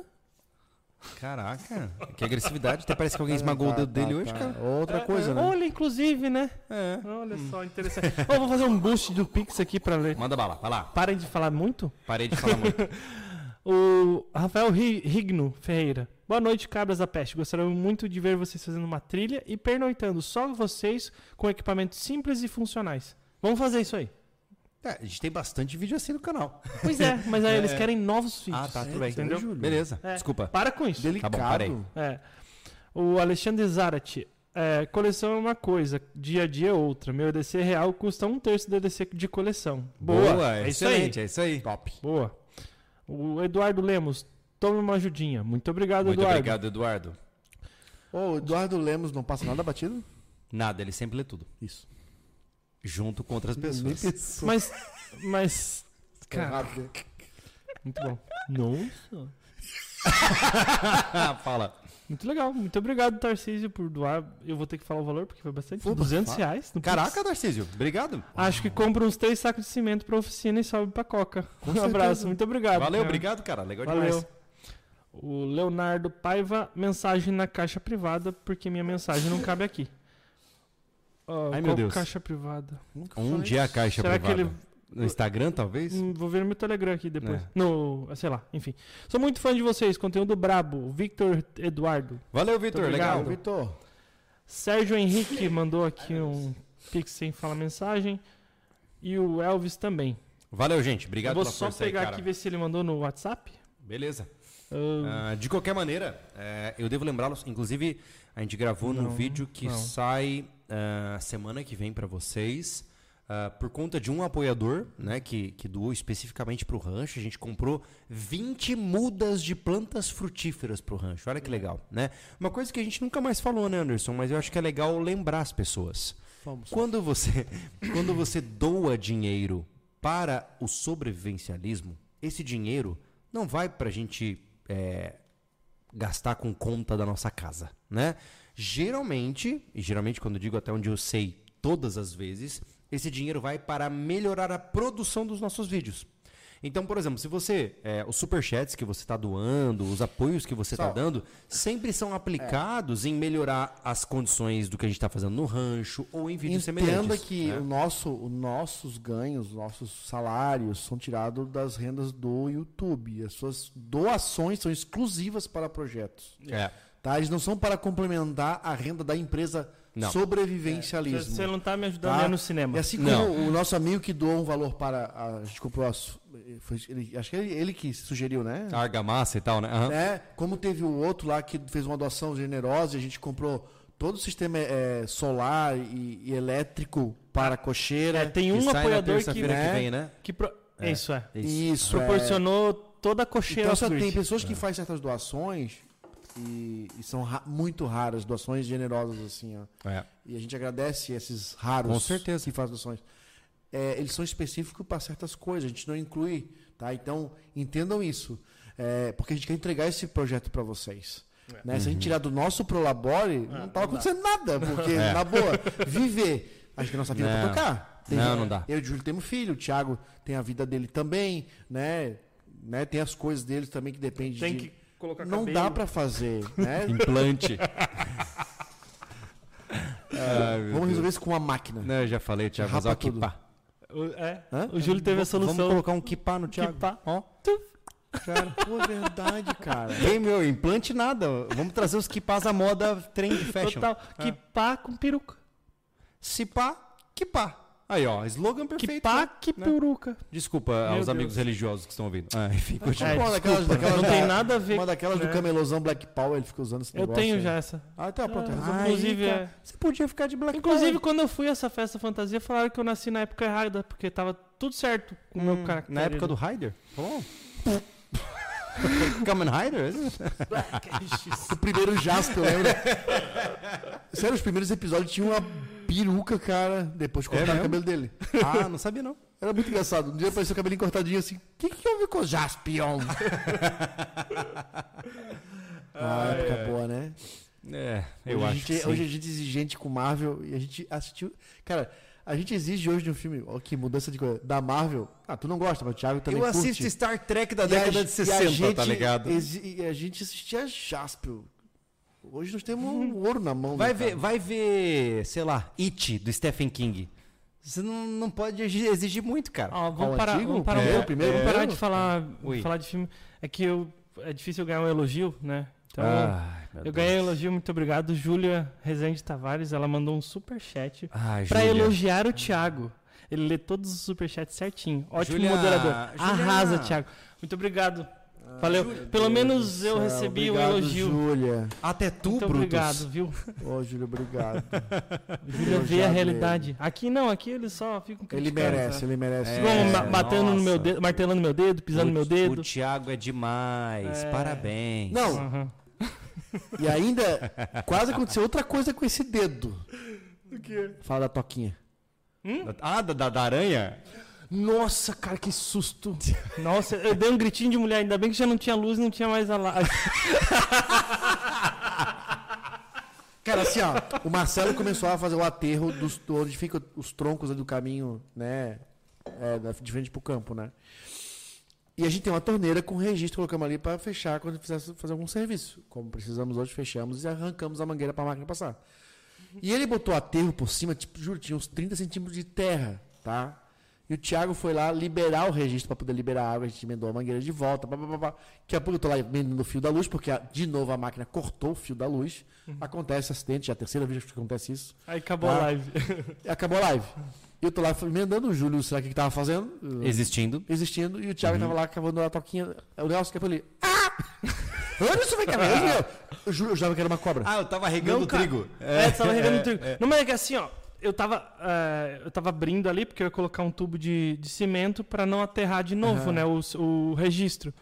E aí eu peguei um pauzinho e comecei a. Porque tava melecado de. Porque tava vazando, porque puxou a mangueira e tal. Eu disse, ah, vou pegar um pauzinho pra tirar assim do meio, né? Tava dentro do registro ali. Aí eu fui cavar assim, de repente começou a cair mais terra. Eu disse, ué, que estranho. Cara, sai de uma toquinha. Uma aranha Cara, uma lapa. com uma, uma, circu- uma- Diâmetro. um diâmetro de uns 12 centímetros. Né, 12 para. centímetros, vírgula 3 mais ou menos. Para. Cara, Quando era muito o, grande. o, o, o Anderson, quando era assim, tinha 3 centímetros e tava O Anderson cara. tava junto. Nega, nega, nega ele, nega ele. Fala Anderson, que é mentira. Fala Anderson, que é mentira. Anderson, fala que é Você sente cócegas. Cara, Não, é-. Então, era Era que eu já muito vi grande. na vida, maluco. grande. Ah, meu Deus, olha só. Ó, passou das Agora eu metros. leio o superchat final. É. O Marco Volvart, ele mandou 20 dólares australianos tá? e disse, não seja por isso. Vamos comprar um bumerangue. 20 dólares para o Thiago ir ao cinema ver os menos velozes e mais furiosos. Caramba, que Existe legal, isso? cara. Ganhei 20 dólares, mano. Irmão, Australianos. Isso é quanto? É o suficiente. Exatamente. Ele fez a conversão. Muito bom. Eu já fiz. Menos Valeu, Marco. Realmente é a sequência e é esse nome? Eu não tenho a menor ideia. estar na. Que... A última vez que eu 15 soube, filmes? eles usaram um carro para destruir um satélite. É esse o nível da piração que entrou no Velozes e Furiosos. Vocês usaram um carro pra puxar um cofre? Meu Deus do O céu. cofre era muito leve? Bem, tá tudo bem. Ué, É. é assim que faz. né? E mil cavalos de potência. Ah, na verdade, eu- Era, era challenge. eu não duvido É. nada, o Uno faz essas coisas. É verdade, é Não é? verdade. Gente, eu espero que essa conversa, essa conversa um pouco louca tenha te ajudado. A gente conversou sobre como não ser um sobrevivencialista louco, mas o final é que nós somos completamente insanos, né? É, Aos olhos Mas, outros... no fim, Júlio, a gente começa pensando, mas no fim, no fim mesmo, Uhum. nobody yes door. É verdade, ninguém se importa. Uma boa noite pra vocês. valeu. Jéssica!